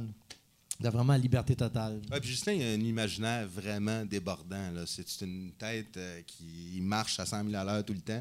Puis il est vraiment pété dans ses idées. Puis il aime ça s'éclater. Puis effectivement, la, la- la télé, je pense que ça le, ça le contraignait beaucoup. là. Ben, puis même à l'époque, nous autres, on avait plus de liberté que vous n'avez Ouais, ouais. aujourd'hui. Mais euh, malgré tout ça, euh, moi, je trouve que c'est un cadre qui était trop restreint pour lui. Ouais, à c'est- euh, c'était- si on avait eu des heures normales, si on avait eu, euh, je sais pas, moi, 15 minutes à faire au lieu d'une demi-heure, peut-être que euh, on aurait fait euh, deux fois plus de temps en ondes, tu sais. euh, on, on serait resté euh, peut-être en ondes 6-7 ans au lieu de, de deux ans à taquinon. Mais sauf que c'est épuisant. Physiquement puis mentalement, c'est épuisant de faire euh, des, des blagues à chaque euh, semaine pour euh, remplir une case horaire. Puis on n'était pas carriéristes. Justin l'a dit ça. tantôt. Nous autres, dès qu'on. Ce qu'on aimait, c'est de trouver une nouvelle idée, faire une nouvelle patente. T'sais, une fois qu'elle était faite, ça ne tentait plus de la refaire. t'sais. Fait que, normalement, tu vas exploiter tes filons, mais nous autres, dès que. Le fun, c'était de créer. T'sais, une fois que c'était fait, OK, next, on passe à autre chose. Fait que, on n'a jamais géré notre carrière euh, au niveau de la notoriété, puis il faut durer longtemps. On, on a fait ça tant qu'on a eu du fun, puis à un moment donné, chacun avait le goût d'aller ailleurs, puis on se séparait de même pour cette raison-là, point final. Tu regarde le, le- le parcours, là. C'est assez pour fourrer tout le monde. OK? On commence, on appelle ça sans limite, NATM, les nouvelles après tout le monde. OK? Déjà, tu as deux appellations. Ouais. Sans limite, NATM. Là, on se fait remercier après trois années, on se fait remplacer par les jaunes. On veut faire un disque qu'on a écrit euh, quasiment en totalité, Jacques et moi. On voulait faire un disque de, de, de blagues, puis euh, on peut pas appeler ça sans limite. Le producteur nous l'interdit. Fait que là, si on, on appelle ça à vendre avec les bleus poudres, parce qu'on avait des vestons bleus poudres, on s'est dit on va s'appeler bleu poudre. Là, on arrive après ça à radio, euh, à radio les midi fous, OK? Et là, après ça, on retourne à la TV à Taquinon, Taquinon la planète avec les bleus poudres. Fait que c'est d'une appellation à l'autre, si tu sais plus. c'est- Tu sais, il y a des gens qui me disent Euh, Robitaille, était-tu dans les bleus poudres Je dis Ouais, mais c'était plus sans limite. Il était pas à Taquinon. Fait que tout, le monde est. Vous êtes chanceux, pareil, que le producteur, quand, quand, vous, euh, quand vous a sorti, qui a changé la couleur des manteaux? Sinon. Oui, c'est vrai. On se serait appelé euh, Gigi Jaja euh, et compagnie. et Pipi. Ah oui, et Pipi avec Pierre, ouais, c'est ça. Non, puis, tu sais, RBO a fait une gestion avec euh, Jacques Primo, ils ont fait une gestion de leur image de marque, puis tout ça, puis nous autres, on, on- on faisait des niaiseries. On n'avait pas, on n'avait pas le temps de s'occuper de ça, on, faisait- on occupé à faire des niaiseries. On n'avait pas de gérant, puis ça paraît. non, c'est ça, c'est vrai.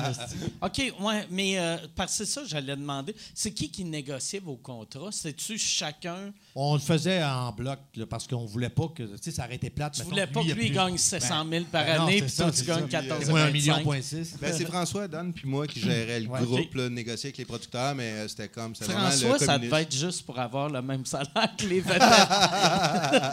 Non, mais eux autres, il y avait, y avait, il y avait déjà ça en eux, la gestion, tu sais. Puis après ça, ben, ils nous rencontraient puis ils disaient, bon, ben voici ce qu'on a proposé, voici ce qu'eux nous proposent. On pense qu'on devrait demander, accepter ça, mais demander ça en plus. Puis nous autres, on disait, euh, prout! mais Ben, C'était communiste, notre façon de ma- Vu marcher. que là. tu étais chum avec euh, Ducharme, tu lui demandais-tu, euh, tu sais, parce que c'est ça le problème, je trouve souvent du monde euh, en humour, on connaît pas nos- notre juste valeur, surtout en début de carrière comme Ouais. vous autres à cette époque-là. Tu sais pas, je vaux-tu un million par année ou je Ouais. vaux euh, 22 000, tu sais? Ouais. Euh, ben, il est arrivé de quoi? Ça, ça, ça m'a beaucoup marqué au niveau de la négociation. On a, quand on était à quoi, on avait des super codes d'écoute, puis la première année. Puis euh, je regardais euh, je regardais la façon dont on était traité par l'administration, puis je me disais, Asti, on, on dirait qu'on n'est pas respecté comparé à d'autres animateurs qui avaient moins de codes d'écoute, mais qui avaient comme un statut dans la station qu'on n'avait pas. Puis euh, ça m'a beaucoup fait réfléchir. Puis à un moment donné, je dis, OK, c'est parce qu'on est trop, on n'est pas assez cher. Fait qu'à cette négociation-là, on a doublé nos cachets. Puis là, après ça, on dirait qu'on on se faisait traiter comme du monde par la station. Fait qu'il y a comme, pour moi, une grosse leçon de négociation-là, là, euh, que, à un moment donné, si tu te donnes à rabais, euh, puis euh, tu te fais pas respecter, puis si tu demandes trop, donné, oui, tu vas négocier. Tu sais, Si ça n'a pas d'allure, à un moment donné, tu vas avoir une contre-offre, puis tu vas voir, tu vas t'ajuster. tu. Ben, Ja- Jacques Caprimo, il disait euh, une bonne méthode qu'il avait développée, lui, c'est que, mettons, que quelqu'un appelait il disait Bon, ben, j'aimerais ça avoir euh, Jacques Chevalier pour faire, mettons, euh, les euh, Scott Towel. Tu sais? Fait que là, il disait Bon, OK, euh, on voulait savoir combien ça coûterait euh, pour Jacques. Fait que lui, il dit Moi, là, je je donne un esti de prix de fou. Fait que là, il dit Si la personne à l'autre bout, elle fait. OK, ben, faut que j'en parle. Il dit, ça veut dire que Chris, j'étais pas, j'étais pas tant à côté. Ah. Si la personne a fait, si, voyons, Jacques, là, dis-moi un prix qui a de l'allure, juste, je me rends compte que j'étais vraiment trop loin. Fait que je trouvais que c'était une bonne, une bonne méthode, ça. Mais sauf que en négociation, faut se le dire, si t'es pas prêt à le perdre, t'as aucun de pouvoir Ouais, en ouais, négociation. non, Si tu bluffes, il faut que tu ailles jusqu'au bout. là, Puis euh, aussi, il y a le phénomène du groupe. tu sais. Un individu tout seul, c'est un stage, c'est mettons ton cachet. euh, On peut pas, nous autres, on n'avait pas trois fois notre cachet. là. Trois fois ton Ouais, cachet, ouais. tu sais, parce que tu es trois d'un groupe. Fait que plus tu es nombreux, puis les gars d'RBO le disaient aussi, on commençait à faire de l'argent une fois que ça, RBO était fini. tu sais. Parce que tu splittais, les autres splittaient en cinq. autres, Regarde, les Canadiens de Montréal sais. sont une crise de gang, Ah fait qu'ils peuvent Ils sont pas tous avoir. Toute une gang de cassés. Puis comment ça que tu étais. tu sais, euh, moi, je- la première fois que je t'ai vu, je pense que c'est la première fois que tout le monde t'a vu, c'est dans le sketch d'RBO que tu. tu, tu Chris, Devine le mot. de- C'est ça. Asti que j'avais ri fort? Puis je me rappelle quand je t'avais vu, la première fois, j'avais fait pourquoi. Pourquoi il- il est là, lui, puis pourquoi lui, il n'est pas dans RBO? Tu sais, vu que tu étais, Ouais. super drôle, puis. Ben, euh, c'est parce qu'à l'époque, les, euh, euh, quand RBO a commencé, c'était un projet de, de- du bac en communication, de faire un projet de radio à CIBL à l'époque. Puis les gars avaient aucune expérience. Puis André, était en André Duchamp était en communication avec, puis connaissait les gars.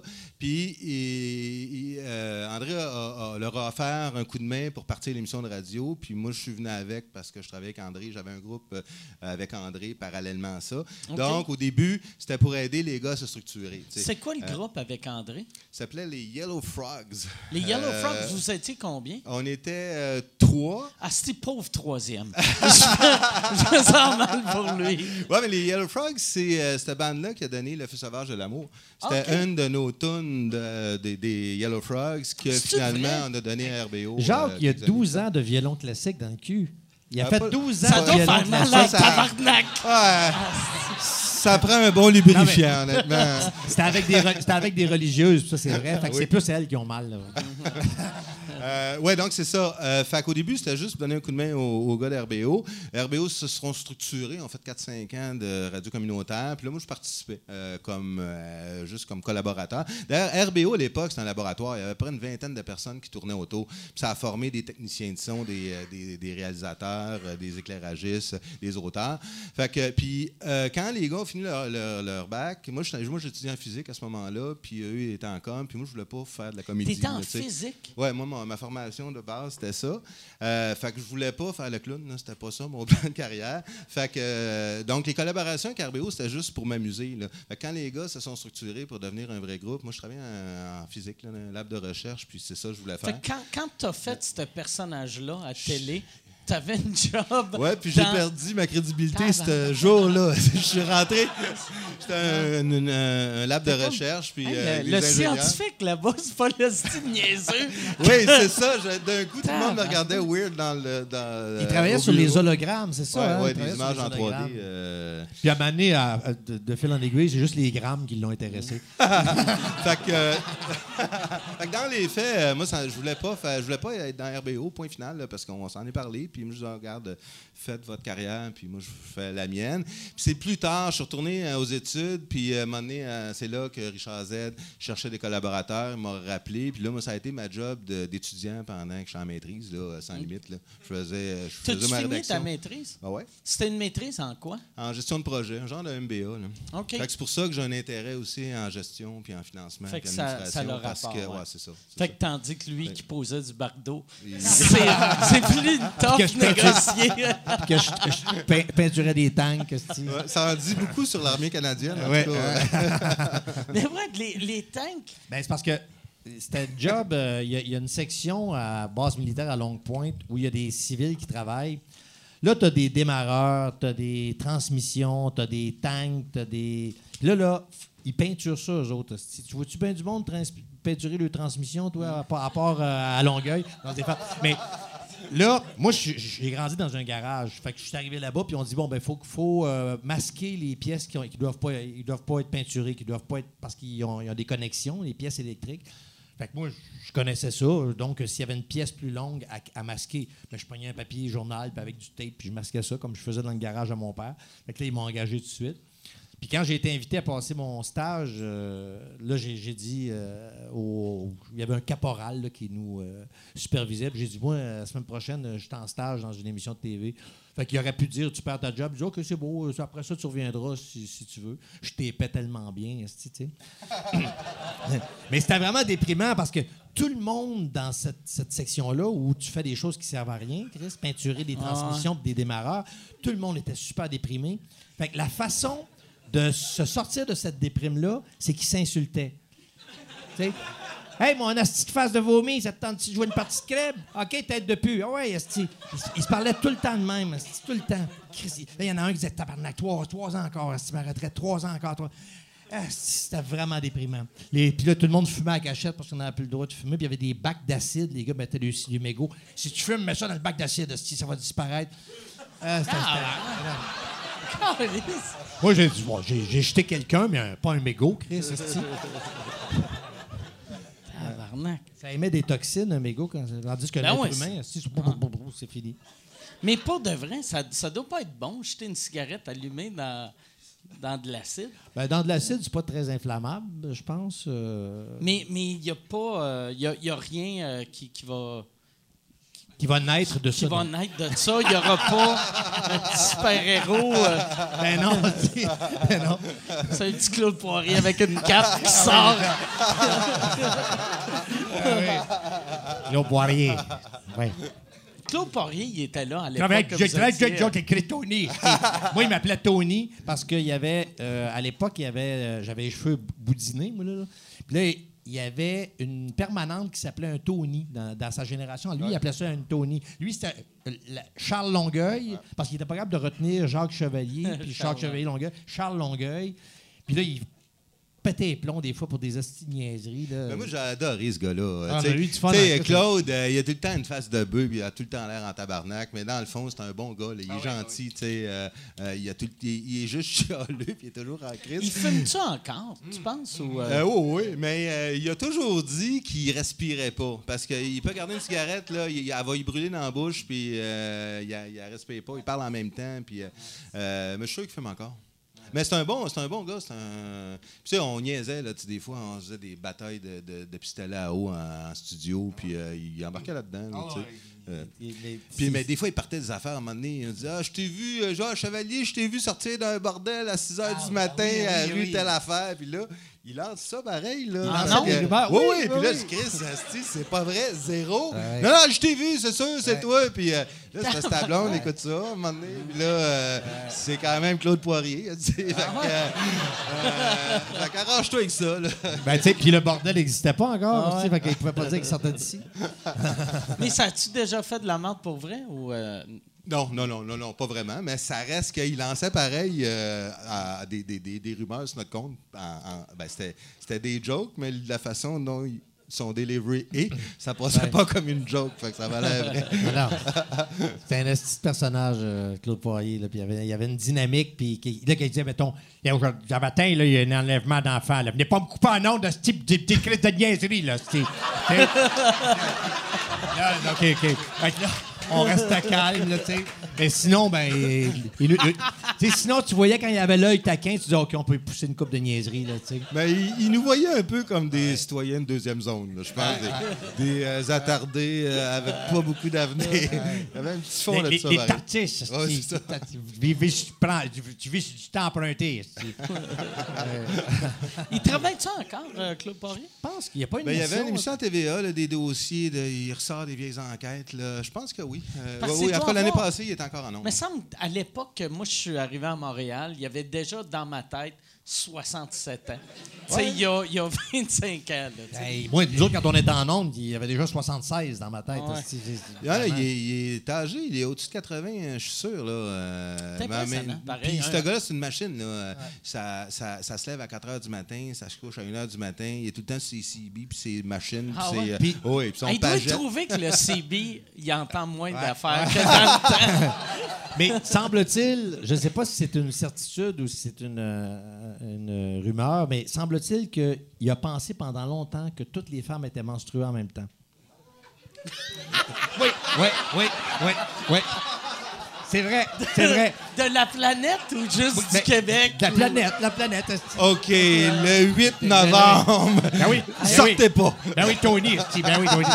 Ça, tu vois, ça, tu vois que c'est sa femme, un moment donné. Elle, il a dit ça juste pour être sûr, il la trompe pas quand elle est menstruée. Ben, parlant de date, il faut rappeler qu'aujourd'hui, on est le 4 novembre quand Ben même. Oui, le 4 novembre au soir. Ça, ça c'est devenu, ça a vraiment marqué le, le Québec Ben oui. solide. Mais Quel Jean- Jean extrait Chrétien. sonore, tu sais, Ouais. un premier ministre qui se fourvoie de même, là. Tu sais, Il y a eu trois tomes de les chrétienneries qui ont été publiés, de toutes les âneries que ce gars-là disait, puis que personne s'en formalisait. là, tu sais. C'est ça qui est quand même extraordinaire. que tu sais, tu t'en vas faire le tour des autres pays, euh, tu rencontres les, les- les- les autres présidents, puis il n'y a personne qui dit Toi, c'est qui a dit ça, gars? Le monde donne la main, puis ils font semblant de rien. tu sais.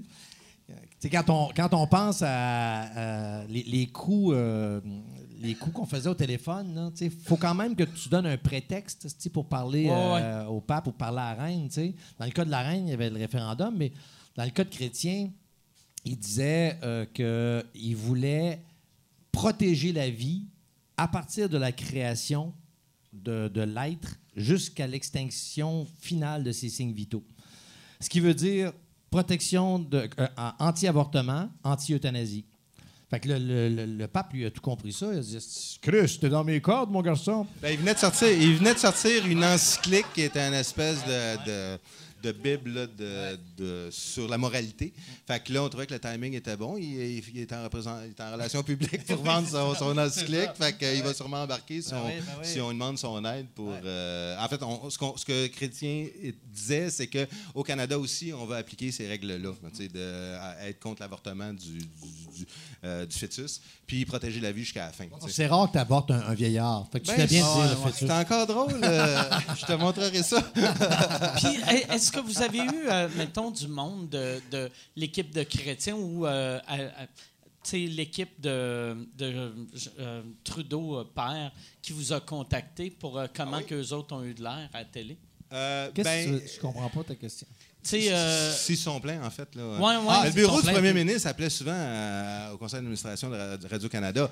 Quand on a fait le coup de pied de Trudeau, là, quand Pierre est allé harceler euh, Pierre Trudeau, puis il s'est fait donner un coup de pied dans, dans les parties, Ben, le- les gars sont arrivés de tournage à 11h, minuit le soir, puis tout de suite, puis je me souviens, c'est François Donne qui avait dit ça, il faut le mettre sur le fil de presse tout de suite, parce que sinon ils vont nous censurer. Fait qu'on l'a coulé tout de suite, euh, le, le- vidéo, puis l'annonce qu'on avait, que Trudeau avait fait ça, pour être sûr que Radio-Canada puisse pas euh, nous censurer. C'était des- la nouvelle était euh, connue, tout le monde le savait, fait qu'ils ne pouvaient plus nous censurer. Fait que souvent, on faisait des moves comme ça pour réussir à diffuser nos affaires. hein. Ou quand tu as un autre TV qui est à côté qui filme, tu as une caméra de TVA qui voit ça puis qui, Ouais. qui, qui filme, ben là, tu te dis, ouais. Si, si, si tu le passes pas à Radio-Can, TVA va le passer. Fait que c'est- c'est- ça marchera pas. Mais on s'est mis dans la merde aussi. Je me souviens un des coups, un des coups qui avait super mal tourné. On avait appelé un, un autre fonctionnaire. Euh, puis euh, on s'est mis à apprendre des affaires qu'on ne devrait absolument pas savoir, des secrets d'État, puis des. euh, Comme que toutes des- les femmes sont menstruées en même temps. ou des affaires que vraiment, tu t'entends ça, puis tu dis, OK, là, je suis dans la merde, comment je vais faire pour dénouer ça? ça je suis pas supposé. On n'est pas supposé apprendre ça, on est des clowns. c'est-tu des affaires de vie privée de personnalités connues? ou Il y avait les c'était- deux. Il y avait, tu voyais comment ce fonctionnaire-là se comportait devant le premier OK. ministre. Avais cette information-là, puis c'était franchement pas chic, là, tu disais, OK, cette personne-là, c'est une lavette. Là, tu sais. Mm. On pense qu'elle est crédible, puis tout ça, mais non, c'est juste une, euh, une marionnette.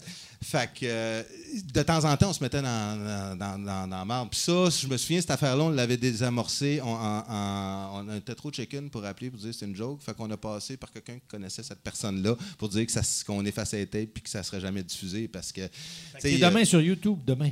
De temps en temps, il fallait s'auto-gérer pour pas se ramasser là, dans les en prison. aussi. Ben, surtout quand c'est le gouvernement, tu sais, ils peuvent faire bien des affaires que. Puis, euh, toi, euh, est-ce que vous êtes toutes retirés euh, euh, de l'Église catholique ou c'est juste toi? Non, c'est en fait, c'est, euh, ouais, on- moi j'ai apostasié, mais c'est grâce à Ghislain.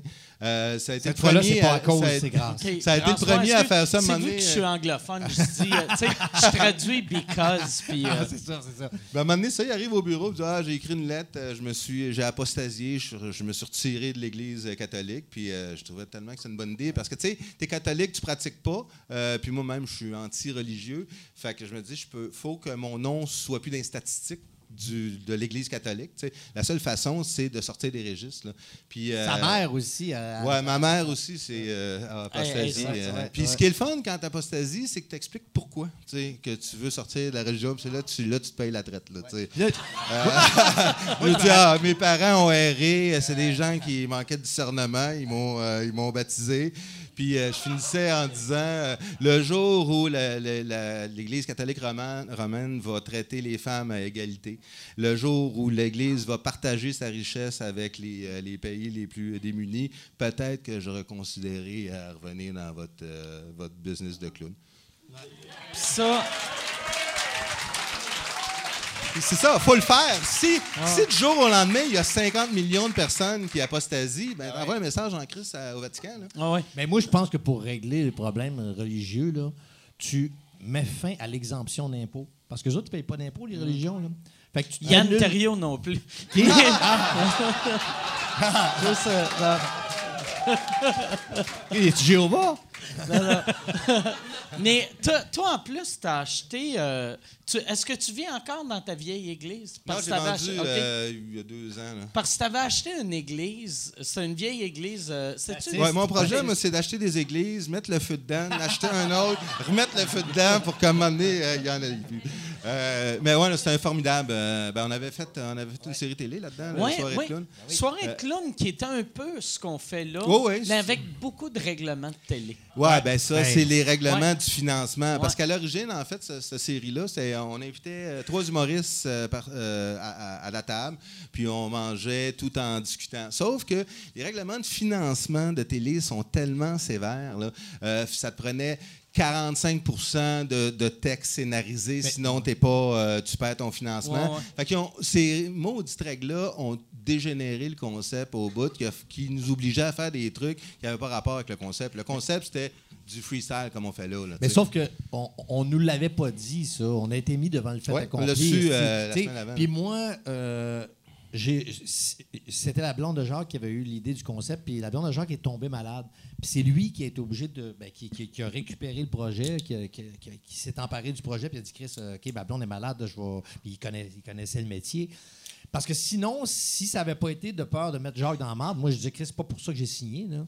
T'sais, Je me suis retrouvé à faire du montage chez nous, à faire des voix. Dans, moi, dans, chez nous, j'ai dans mon garde-robe, j'ai un moniteur, j'ai un micro. Si je peux faire du doublage. Fait que- sauf que je veux le faire quand j'ai le goût de le faire. Mais là, je me retrouvais. J'avais signé un contrat comme quoi, moi, j'allais souper. Puis je disais des niaiseries pendant le souper, puis après ça, on faisait un montage, Ah puis on gardait les meilleurs bouts. Et là, si, on avait des petits animaux, Chris, je faisais les voix sur tous les animaux. Si je personnifiais. Hey, c'était de la job en Christ. Je faisais le montage Ouais. vidéo, le montage audio. Fait que c'était vraiment plate qu'on a été mis devant ce, euh, ce fait accompli-là parce que c'était le fun de se retrouver. Puis là, tu te retrouves dans un projet, Chris, qui, qui- qui- qui fait que tu es toujours t'es obligé de nager pour garder la tête hors de l'eau. Puis on sait que l'idée marchait très bien parce que ça, un soir, l'idée venait d'un souper que Julien avait fait au chalet chez eux. Il y avait, euh, il y avait Pierre, il y avait Martin et Matt, il y avait François François. Pérusse, euh, puis nous trois. Nous trois, ouais. Euh, puis, écoute, euh, ma blonde, regardait ça, là, puis elle disait, ça n'a pas de sens, là, les conneries qu'ils se disent ici. Puis c'était franchement, tu sais, à un moment donné, c'est de la grosse performance aussi, parce que les comiques, tu le sais, là, tu, tu fais une joke, l'autre te relance, puis il y a comme un mind game qui se joue, tu sais, qui est bien le fun, tu sais. Fait que le concept, c'était juste ça, tu sais, avec du montage pour garder les meilleurs bouts, tu sais. Mais je me, je me rappelle quand, quand ça avait sorti, c'est à peu près dans le temps que j'avais eu. euh, je pense j'avais eu. J'avais commencé à faire sous-écoute juste un peu avant, ou juste un, où j'avais eu l'idée. Puis après, euh, ça, ça avait sorti. Puis avant que ça sorte, là, je m'étais dit, ah fuck, c'est exactement mon idée. Puis quand je l'ai vu, c'était aucunement mon idée. Mais finalement, c'était exactement. Là, on, a tout eu. la- L'idée la de base, c'était ça, mais à cause des financements. Puis quand moi, je regarde la télé maintenant, là, puis euh, je connais bien les règles, je dis, OK, là, il y a 25% de règles qui, qui les obligent à faire ça. C'est pas le meilleur bout de l'émission, mais ils sont obligés de le faire pour avoir le financement. C'est bien maudit, ça, que les institutions qui financent puissent pas dire, regarde... le- Fais-moi de la qualité. Ben, Fais-moi c'est une ça, demi-heure de ça. qualité. Oui. Parce que, tu sais, là, t'arrives, t'as trois comiques là, autour de la table, là. Puis, si tu n'as pas les règles là, qui nous ont été imposées, là, ben, maintenant, là, la- on va quitter la niaiserie. Puis le comique, il va dire Moi, quand t'arrives telle telle affaire, ça, ça m'énerve. Puis là, il va y avoir des confessions qui vont se faire. Puis tu vas avoir du contenu humain. Tu vas avoir quelque chose de très humain puis de très riche. Tandis que là, on était obligé de faire des poètes-poètes partout pour avoir du, du stock scénarisé. C'est ça, des petits, Euh, des petits sketchs, des, petits- des petites chroniques, des petites affaires. Fait euh, au lieu de 42 minutes de discussion, on se retrouvait avec un 20, 22 minutes de discussion, puis le reste, c'était des affaires qu'on était obligé d'avoir scriptées, même si on avait trouvé des trucs pour éviter ça. là. Il y avait des affaires le fun. Comme je me rappelle, vous nous demandez d'amener une bouteille de vin. Ouais. Puis après, vous nous disiez le prix de la bouteille Ah ouais, ouais, on devant on tout le monde. Ah c'était humiliant pour tout le monde. C'était le fun à faire, je pense. Les comiques qui sont venus, Ah moi, en tout cas, drôle. le feedback que j'avais, tout le monde a eu du fun. Ça durait peut-être 3-4 heures, puis euh, euh, on, on- on riait beaucoup, on s'amusait beaucoup Ben. Puis il n'y a pas eu de promo. hostie. V a fait aucune promo de, de ça. Moi, je voyais des trucs sur des bus, des autobus. Des, des pas- Dans les journaux, il n'y avait rien. Euh, tu sais, quand tu dis qu'il y a même- t'as- t'as Stéphane Rousseau, Lise Dion, Jean-Marc Parent à, à la même table, puis que tu as 200 000 de codes d'écoute, c'est Ouais. c'est pas normal, là, tu sais. Surtout Non, non, on n'était pas appuyé, on n'avait pas, de- on n'avait pas, de, pas de promo, on n'avait pas euh, rien. Puis, euh, de toute façon, c'est pas grave. Au terme d'une année, on avait passé à peu près tous les humoristes que- qu'on aimait. Fait qu'il n'y a pas de raison de faire une deuxième saison. hein. Comment, comment qu'on pourrait régler ça, le problème avec les. euh, de- les tu sais, d'être accepté dans une catégorie, euh, ça serait d'enlever ces catégories-là puis juste aller avec la qualité ou.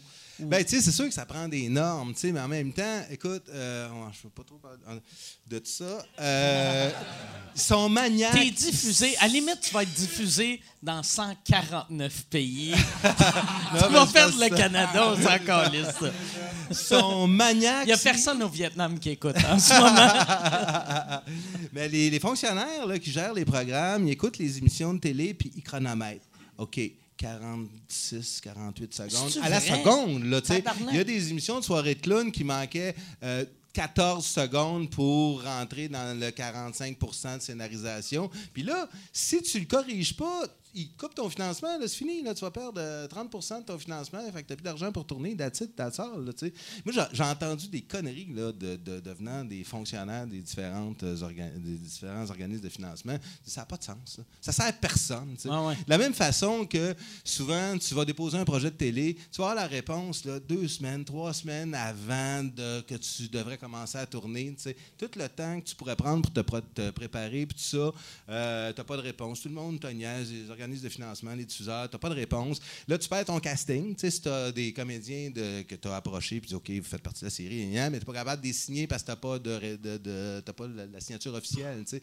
Fait que l'inertie, le fonctionnariat qui est dans ce système-là, c'est franchement, euh, ça aide pas la qualité de la TV, ça, clairement. Ouais. Puis La- ça décourage les artisans, moi, je trouve. Puis la TV, euh, il y a pas, il y a- je connais pas grand jeune, moi, qui regarde la télé. Là, Non, si, là, et, et- puis il regarde tous les trucs sur, euh, sur YouTube. ou, euh, tu sais, Puis là, si tu veux, mettons, euh, tu dis, ah, il y a une telle série qui m'int- m'intéresse, mais tu n'as pas le câble. Tu dis, ah, tiens, je vais m'abonner, euh, mettons, je vais m'abonner illico. Puis là, tu, tu dis, bon, je vais envoyer ça dans ma TV pour le regarder dans ta TV, t'es t'es abonné, mais tu peux pas parce que la loi, que ça contredit telle, telle affaire. Fait que Chris, moi, je, me tente pas de regarder une série sur mon ordi. Là. Ouais, ouais.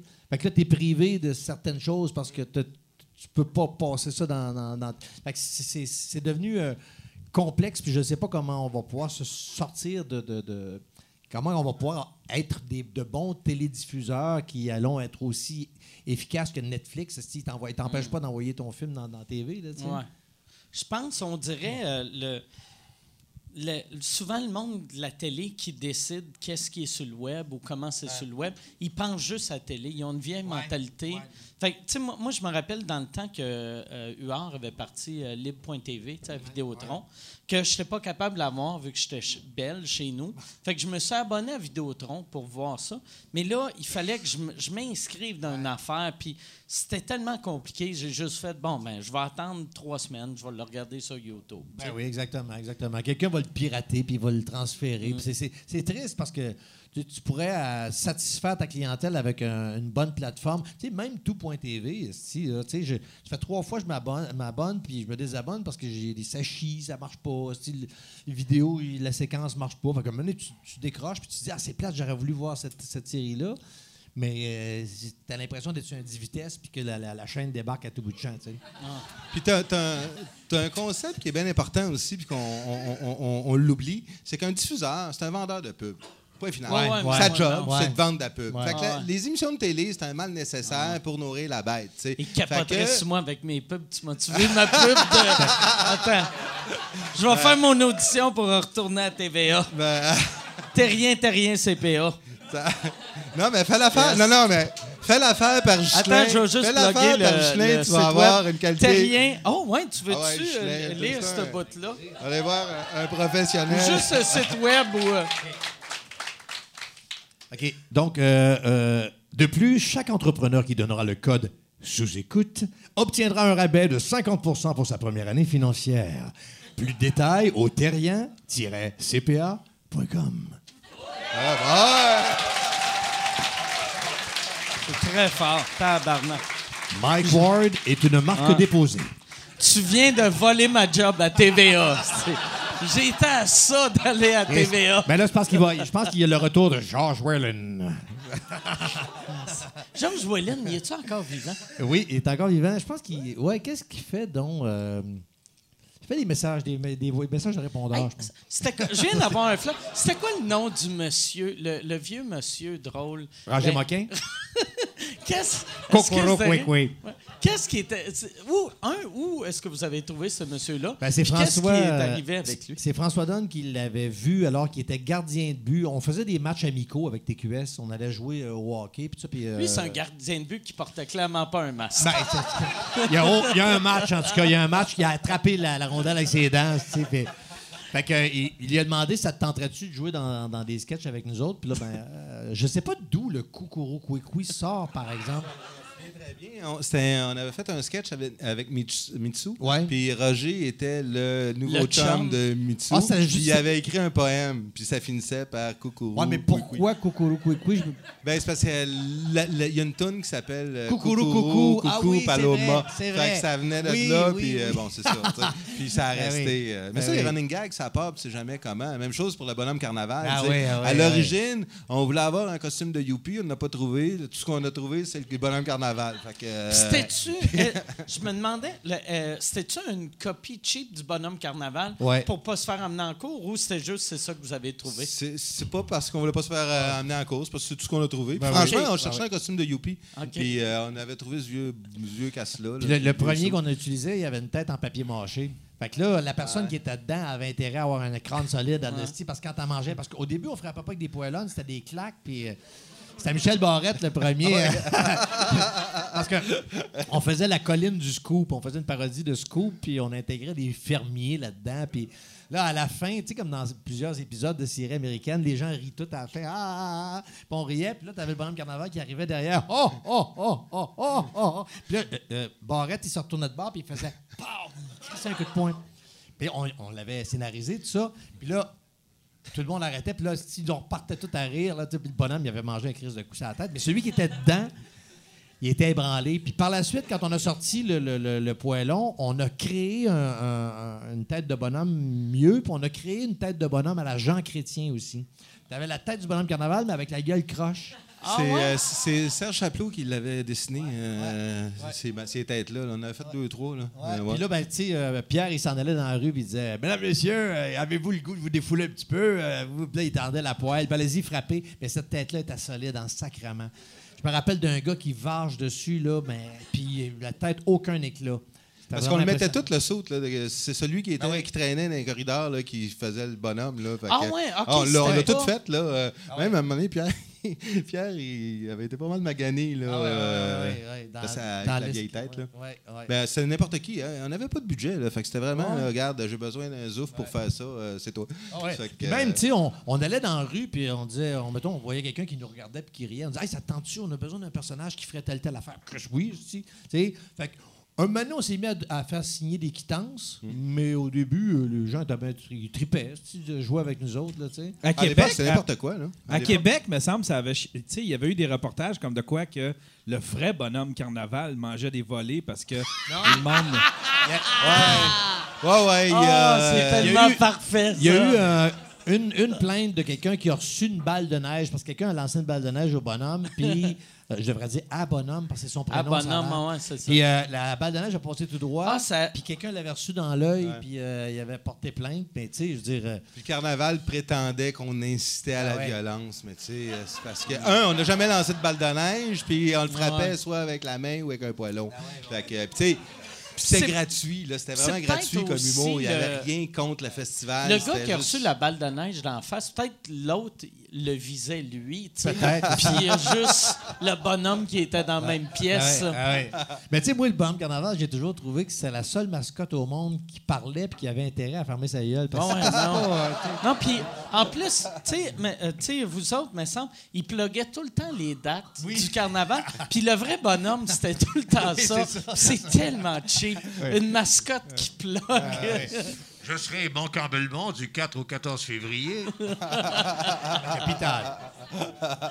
Asti, le On a eu du fun, en tout cas, avec ça. Ouais, euh, ouais, pas ouais, mal. ça, c'est ça. Puis ça, il fallait changer. euh, chaque fois que vous aviez une nouvelle tête, c'est parce que la vieille était pétée. Ben, à- notre recherchiste, notre par- pardon, accessoiriste, euh, Anne-Marie Daou, avait des talents de réparatrice euh, assez phénoménaux. Puis elle arrivait à remettre du papier bâché là-dessus, puis que ça, ça tienne un peu. Là. Mais non, c'était. On a, je me rappelle un moment donné, on avait même fait deux petites. Deux. On avait un papa. Bonhomme Oui. carnaval, une maman bonhomme carnaval, Un puis on avait un, Ah, petit- un un bébé carnaval, puis on avait une petite poêlonne, poum, poum, poum. Asti que ça passerait plus, là, battre un enfant. on battait pas fort. Mais- On en prison. euh, mini vie, bonhomme. Je pense, avec tout ce qu'on les conneries Petit bonhomme dit, qui euh. se fait frapper, là. Je sais pas Mais ça, c'est malheureux, pareil, dans le débat de l'humour. Tu sais, à un moment donné, une joke, c'est une joke. là, tu sais. oui. Il n'y a pas toujours. Euh, T'attaques 12 pas le bonhomme carnaval. Ben, ouais, au moins, on l'a fait. Ouais, avec un canon en neige, Mais dans non, son c'est- élément. C'est drôle, le. le- c'est- ça. Mais d'être choqué pour euh, quelque chose comme Bonhomme Carnaval, ça, c'est ridicule. Là, tu sais. Ou de blâmer, blâmer les Bleus Poudres parce que quelqu'un a lancé une, une mode de neige au bonhomme. Moi, moi chaque fois que je sortais dehors, quand j'avais entre 6 et 14 ans, si je voyais une mascotte puis j'étais avec des amis, on se disait qu'est-ce qu'on peut faire pour, pour scraper la vie du gars? En dedans. Fait que c'était, on lançait des roches, on donnait des coups. C'est, c'est- ça fait partie de la game quand tu es une mascotte. je pense.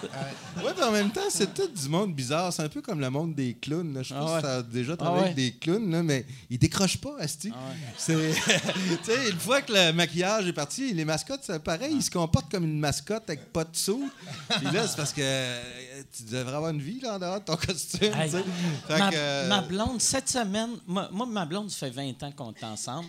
Puis euh, on voulait faire un souper pour fêter ça. Mais vu que ça fait 20 ans qu'on est ensemble, on s'est dit, on devrait inviter du monde, sinon, Chris, va comme on va juste se, se tuer. tu sais. Fait que là, on a invité une couple, une couple de personnes, puis c'était tous des humoristes. Puis euh, ma blonde- t'étais tous déguisés en en mascotte? non, mais ma blonde a dit Ah, je vais engager un chef pour nous faire à manger. Et le chef, il a dit Hey, pour vos, euh, vos 20 ans, je connais un clown. Il est super drôle, il va arriver.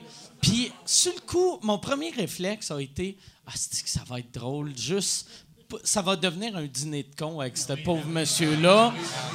Puis après, j'ai fait non, c'est cruel. je peux pas, peux pas voir quelqu'un essayer de faire des petites jokes avec des longs souliers pendant qu'il y a, il y a moi puis fallu qu'il juge.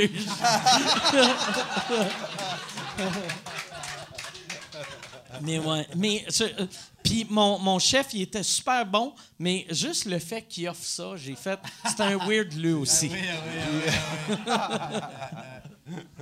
Hey, Peut-être peut qu'il y aurait mis un peu de pote dans votre repas si le clown Ouais. était venu. tu sais. Ah, peut-être, peut-être. Hey, Yann, j'ai vu la lumière est allumée. Euh, c'est tout le temps des questions? Ça fait 1h26, ouais. 1h26. J'ai Ça fait l'air que 1h26, c'est le temps des questions. Les questions. Non, mais c'est parce que j'aime ça. euh, j'aime ça à partir de entre 1h15, 1h30, partir les questions. J'ai un feeling qu'il va y avoir des bonnes questions avec ben, vous moi, j'en ai une question. OK? Quel est l'animal le plus rapide au monde? Le slinky? oui, bravo! La, la glace est, la glace est cassée, là. Fait Ah c'est plus Mais-. Vous pouvez poser des réponses si vous voulez, ou si Ah. on va tenir à Oh, la on a question. des excellentes questions. Vos questions peuvent être meilleures que celles-là. Mais, Qu'est-ce que tu veux dire? non, euh, je sais pas s'il y a des questions. Yann, j'ai un feeling que Yann, c'est le genre Ben, moi, de gars qui doit avoir beaucoup de questions pour les bleus. Ah, tellement, j'ai tellement trippé. C'est quoi, c'est quoi votre personnage? C'est quand t'as décroché? Parce que t'as dit, j'ai tellement trippé comme ça dans le passé.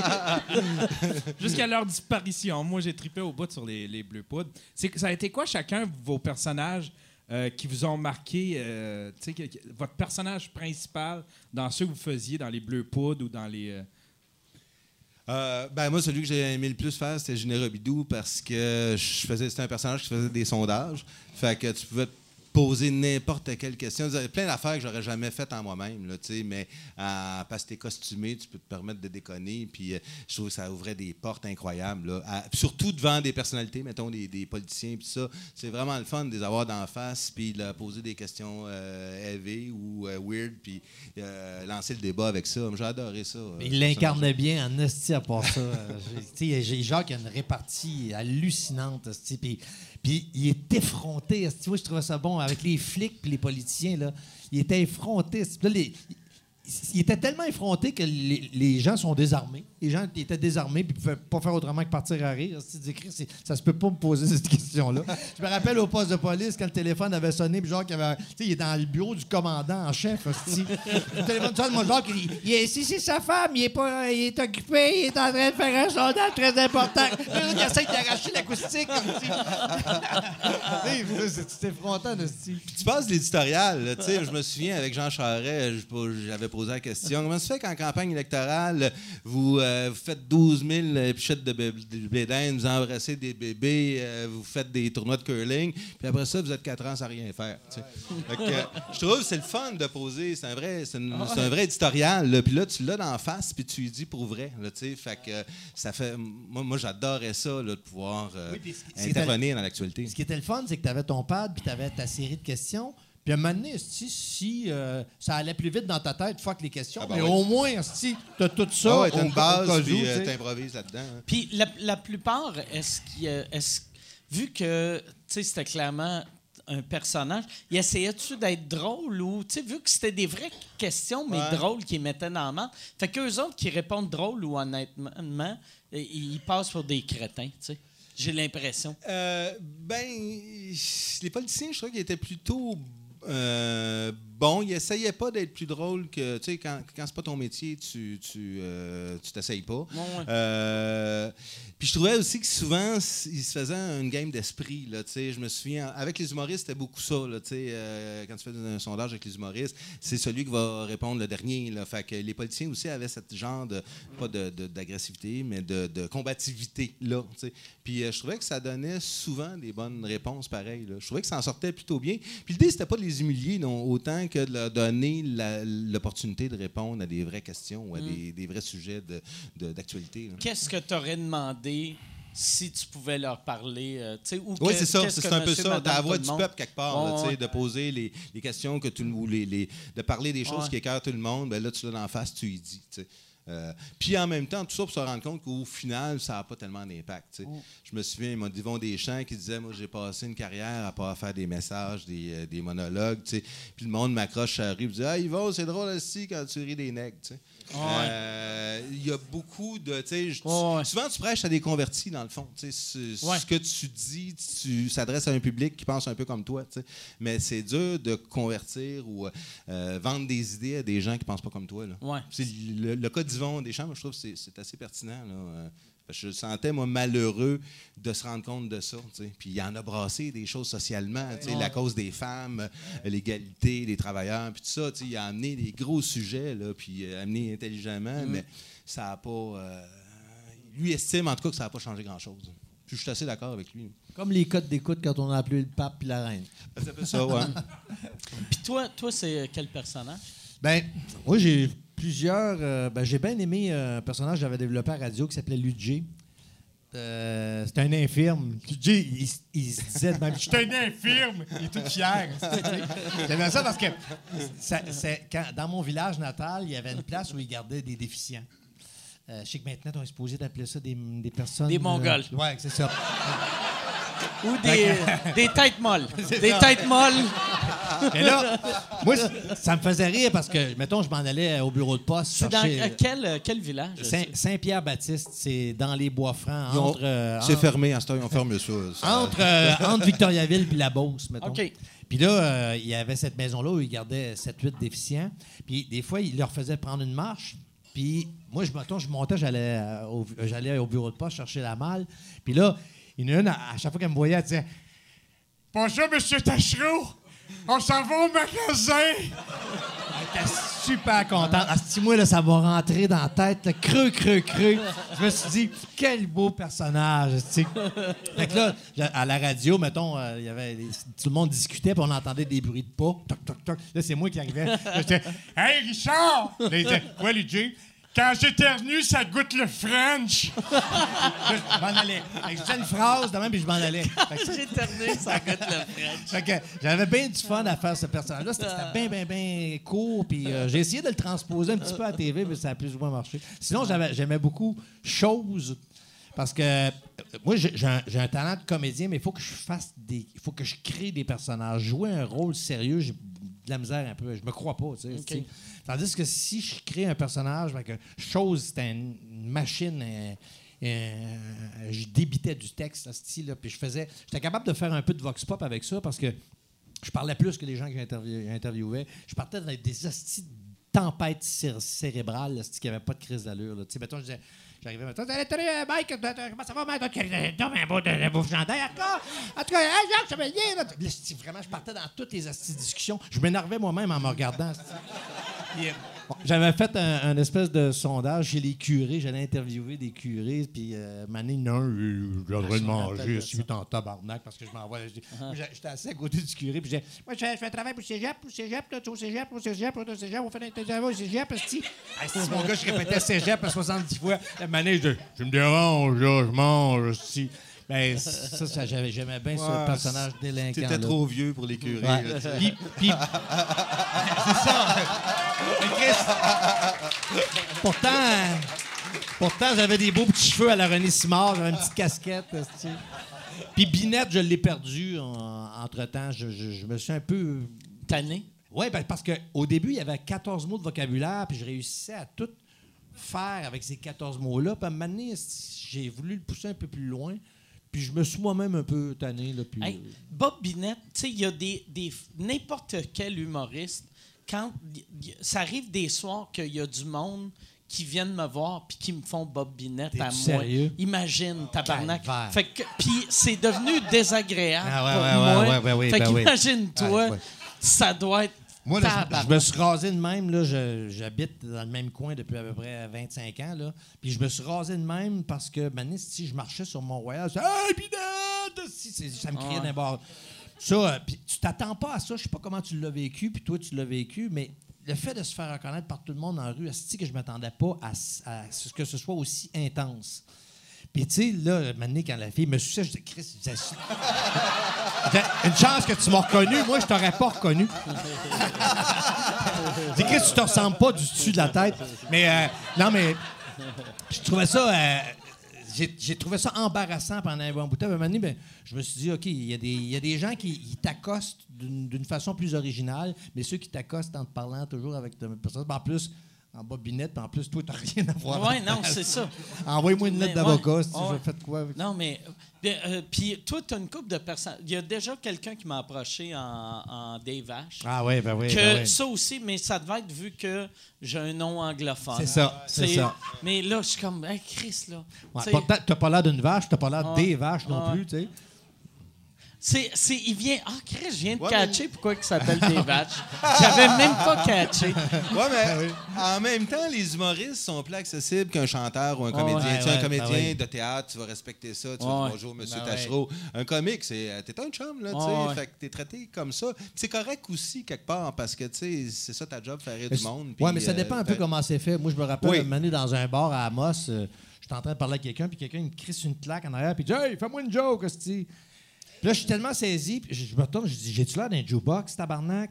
Fait que là, euh, la personne. euh, Là, après ça, je me suis dit, Ah, si j'ai été trop raide, je vais aller. Puis finalement, les deux, on s'est dit, on était trop raides, tous les deux. Puis on- on- il est revenu vers moi, puis il dit, Hey, je m'excuse. Tantôt, Ben, j'ai dit, moi, j'allais te dire, excuse-moi, moi aussi, je suis allé euh, un petit peu trop direct, mais fait que t'avais- je l'avais conscientisé, puis il a compris que je l'avais conscientisé, puis euh, il faut, faut avoir du savoir-vivre. C'est des Ouais, ouais. êtres humains. C'est pas parce que tu fais des blagues que. Là, ben, il y a, il y a- il y a- il y a un genre de respect aussi. Ben oui, Mais en même temps, il y a- il y, a une histoire hyper absurde. Là. À un moment donné, il y avait la parade du Canadien un soir, il avait gagné, puis euh, je m'engueulais avec ma blonde sur le coin de la rue. La parade passe, puis là, je me suis fait spotter. chevalier! Et là, c'est parce que je m'engueule. Laissez-moi tranquille. je suis fâché, là. Tu veux répondre intelligemment au monde. Hey, monsieur. Longueuil, il abardasse sa femme. Ah, à ce moment-là, j'utilisais pas d'outils. C'était bien. Mais je pense le, le monde. Moi, je trouve, j'ai remarqué le, le monde qui, qui approche des humoristes qui reconnaissent, ceux qui, qui se sentent gênés sont tout le temps corrects. tu sais, mettons, n'importe qui qui dit Hey, si je sais que c'est dérangeant, c'est jamais dérangeant. Mais ceux qui se disent Non, non, il va aimer ça, on n'aimera jamais ça. Ça, t'as tellement raison. Là. Euh, moi, je me souviens à l'époque, euh, euh, ma sœur était allée au Salon du Livre, puis elle avait rencontré Sol, Marc Favreau. Puis elle, a- elle- ça a tout pris son petit change pour aller demander un autographe. Elle avait genre 10 ans. Puis là, elle a fini par aller demander, puis là, il a fait la baboune. Mademoiselle, je ne travaille pas aujourd'hui. Fait que. Puis chez nous, au moins on l'a- fait Même pas. Ou à la limite euh, comme un chat. Celui qui faisait à baboune faire un.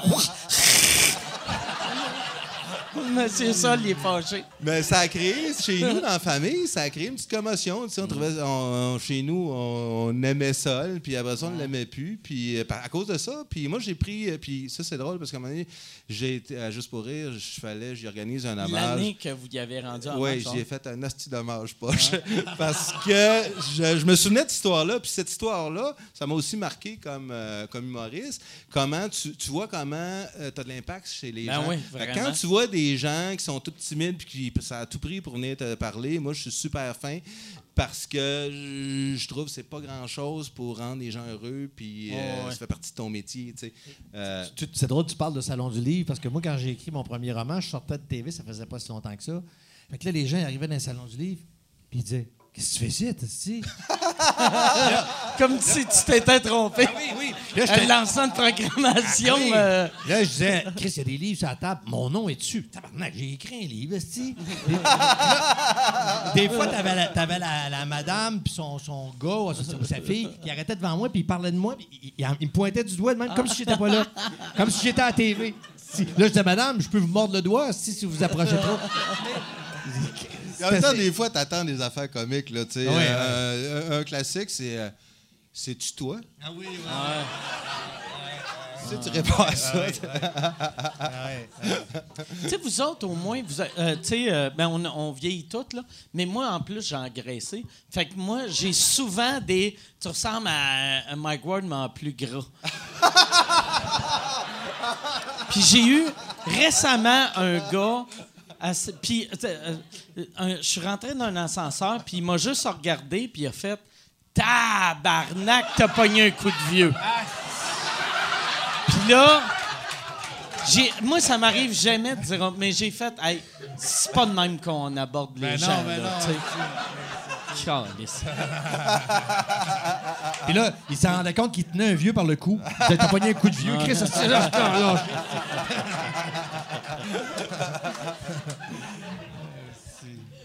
On a-tu. Ben, Yann, as-tu une autre question? Ou, euh, on, on va, on va aller à quelqu'un s'il y a quelqu'un en ligne. Ah, il y a quelqu'un qui, il a qui veut venir. Oui, ça te dérange-tu d'aller vers là? Ah, il faut qu'il monte sur un Oui, pied. ouais, sur il faut que qu'il fasse le tour vu qu'on n'a pas. euh, on devrait. Ça fait mille fois, je le dis, on devrait avoir des micros sans fil pour ça. Ça leur aurait été tellement simple d'y donner un micro sans fil, mais au moins là, elle va être filmée floue, en un- mal éclairée. Toujours mixé chez Ouais. Abbey Road, euh, Ouais. l'émission? Oui, oui, exactement. Fait que, euh, t'es-tu rendu vu que je te Oh, vois oui. pas? C'est Joe l'électricien. OK, OK. Salut, ça va? Salut, ça va bien. C'est Joe l'électricien que j'avais rencontré ici parce que euh, je cherchais euh, un électricien. Puis euh, il était dans la question, puis il avait dit Moi, je vais réparer ton affaire. Puis il était venu pour réparer mon chauffe-eau. Et ma blonde l'a appelé à peu près 75 affaires, à- 75 fois pour 1000 projets que des fois n'ont pas rapport avec hey, quand même mon bain il est bloqué, ça tue, c'est un problème électrique. Puis là lui il est comment je vais le déboucher madame. Fait qu'il est super fin. Merci Joe. Ça fait plaisir. Il est vraiment gentil.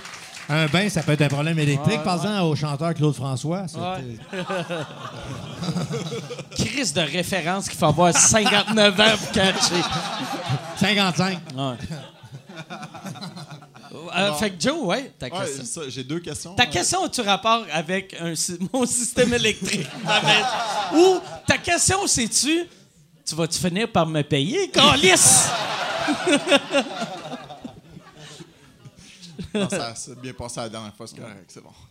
Fait que, dans le fond, euh, Ghislain, juste savoir euh, comment, comment tu vois euh, avec ton vieux gag avec les policiers qui était un classique que tu avais fait en Bob Binette qui était incroyable ou est-ce que tu avais blasté le policier pendant genre 4 minutes, 5 minutes durant ton, ton sketch? Je sais pas si tu t'en rappelles. c'était- En tout cas, c'était un Ben, classique. c'était pas si long que ça. Je me faisais arrêter. C'était ça, j'étais Oh, en moto. Ça, tu t'es fait arrêter, puis là, tu, tu, en Ouais. tout cas, tu Non, c'est que- chier carrément. Là, Ben, je disais, ton- je me rappelle, euh, je me faisais arrêter parce que. T'es un chien je- sale, Non, non, non, ça. ça allait pas si loin que ça. Oh, je te le dis. Non, non, oh. mais je disais. Ah, ça. Hey, ben, J'aimerais ça. ouais. J'aimerais ça revoir ça Ouais, dis, parce que, parce que je me rappelle, il me donnait la contravention, puis je disais euh, voici euh, euh, un FIF, euh, ticket de FIF, euh, char de FIF. Je me rappelle, je disais ça de même, j'étais en esti, puis là, euh, Don était sorti avec le Kodak, puis vite, vite, faites quoi, faites quoi? Puis là, t'es- tu viens d'enlever ton casque, tu viens d'avoir un ticket, là, t'as plus ou moins le goût, puis là, ben, le flic il est là à côté, puis il s'en calisse de toi, il se calisse de la caméra, puis là, ben, j'avais lancé ça, mais je me rappelle pas de tout. Ah ouais, euh, tu T'avais déconné après, là. Je pense que euh, le policier s'en allait, puis t'avais. T'avais Ah, je bien improvisé. ça. Je pense Ouais, que mais ça, ça. mais ma, ma question, c'était plus par rapport aujourd'hui. Penses-tu que ça pourrait, tu, tu pourrais faire ça? tu sais, Mais juste comme- le mot fif passerait Ben vraiment ouais, Non, hey, c'est ça. moins Exact. bien. Ben oui, ben oui, parce qu'en plus, ça n'avait aucun rapport. tu sais. Mais la- la- une fois où j'ai eu une petite chienne, euh, c'est que j'avais. On dit plus ce mot-là. euh. Non, chienne, c'est vrai. J'ai- eu, euh, Un chaton. Une petite- j'ai eu une truite. Euh, j'avais, je m'étais mis un bon nylon sur la tête, puis j'avais un sac de papier brun. Puis là, euh, j'allais, j'accostais des flics, puis je disais, excusez-moi, je cherche une place pour aller déposer euh, de l'argent que, tu sais. Fait que euh, là, la majorité C'est la beauté de la jeunesse que tu te dis, ça, il n'y a aucun danger. Ça, Chris, euh, ils, ils- ils savent, je suis à TV, mais ils te voient pas la face. Mais non, la, la caméra était cachée l'autre bord de la rue. Mais tu sais, t'as un bon nylon, puis t'as un sac de papier brun. Tu sais.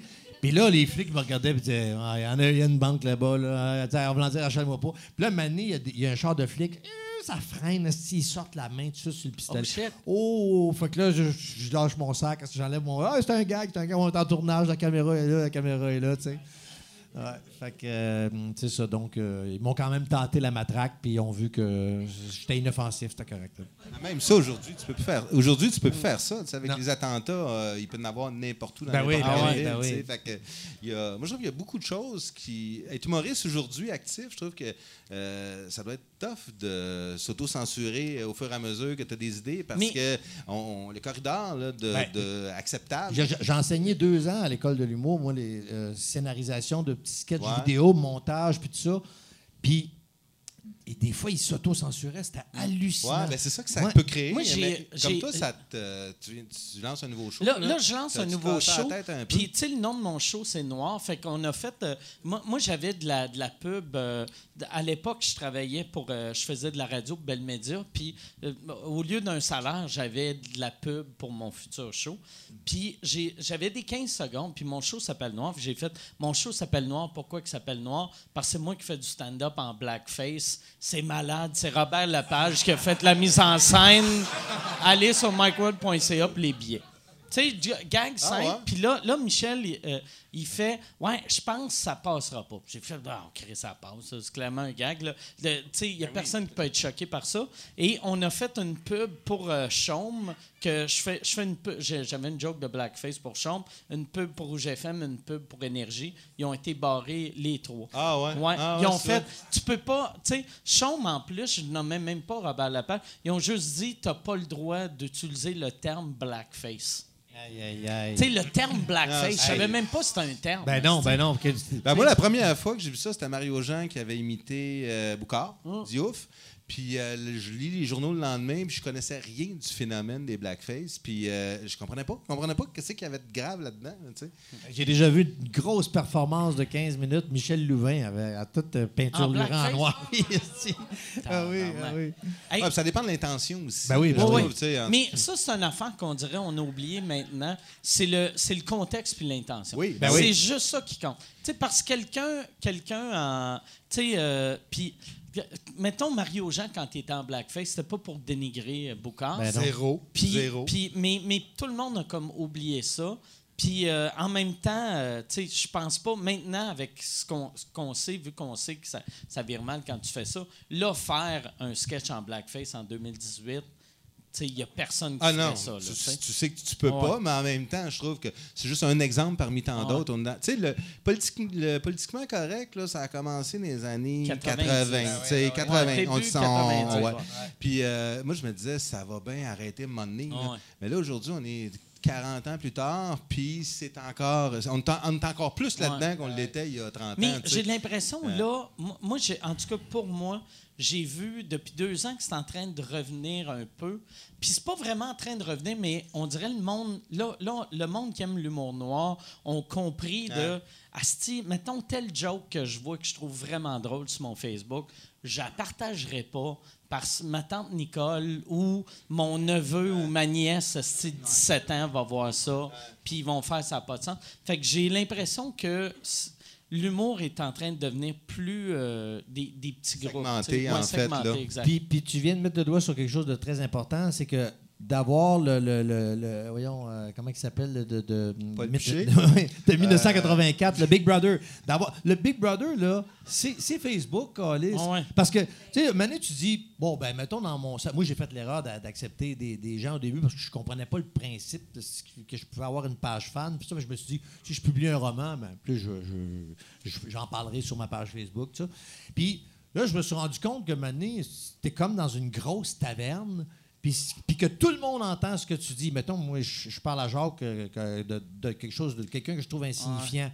Mais là, ça veut pas dire que tout le monde va rétorquer à ça, là. Mais sur Facebook, si tu dis, je trouve telle telle affaire insignifiante, là, tu vas avoir le pour, le contre, le pour, pour, le pro, contre, le pro, pour. Ah, c'est. Ouais, interminable. puis pour, Big euh, Brother, je trouve, c'est, aujourd'hui, c'est bien pire que ça. Ben les oui. gens sont volontaires. tu sais, Ben Big Brother, tu disais, OK, l'État nous surveille, puis là, on n'est pas libre, puis où c'est, que ça Là, s'en va? à- Là, on donne nos données. euh, Puis on est comme, hey, de l'argent avec ça. là? Mon iPhone euh, euh, a, a mes empreintes Ben digitales. Oui, oui, c'est ça. C'est ça. cool. C'est, incroyable. Là. Puis, les, puis je regardais les statistiques.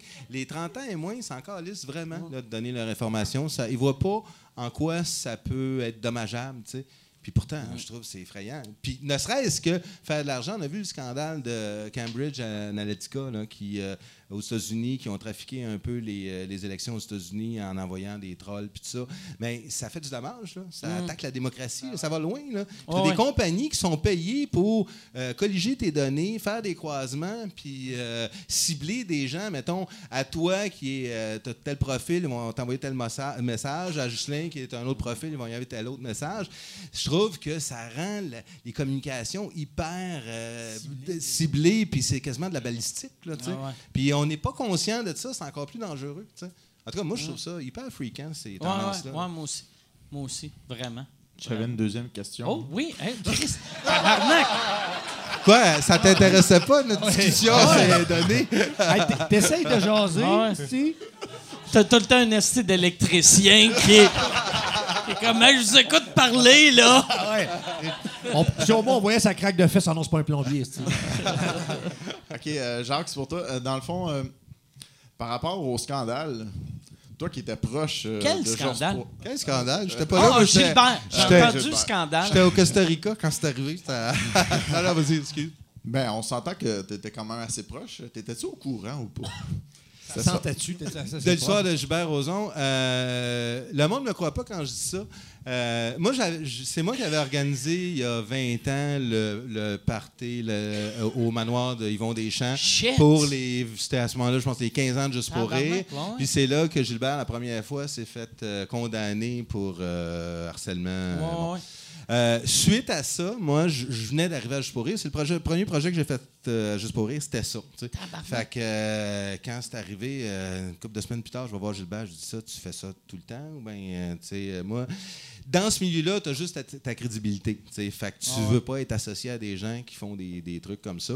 Euh, Puis, euh, euh, moi, il m'avait, à ce moment-là, juré que c'était arrivé de même, puis qu'il ne recommencerait plus. Puis, les années subséquentes, je sais pas combien de fois il a dit ça a été tellement éprouvant, les menottes à la TV, jamais pu recommencer. Puis, je suis sorti souvent avec lui par après, c'était mon patron direct, là, même dans différentes villes, pas juste à Montréal. Puis, jamais je l'ai entendu euh, euh, passer des commentaires désagréables sur des filles. Jamais, jamais, jamais. tu sais. Fait que franchement, comme un épais, moi, je pensais que euh, faisait plus ça. En même temps, euh, Gilbert Rozon, c'est un harceleur euh, sexuel, je sais pas, ça va on voir le procès, mais euh, pour les employés à Juste pour rire, c'est une boîte qui était hyper violente, du bullying à grandeur. Je parle pour le- les directeurs, les, VP.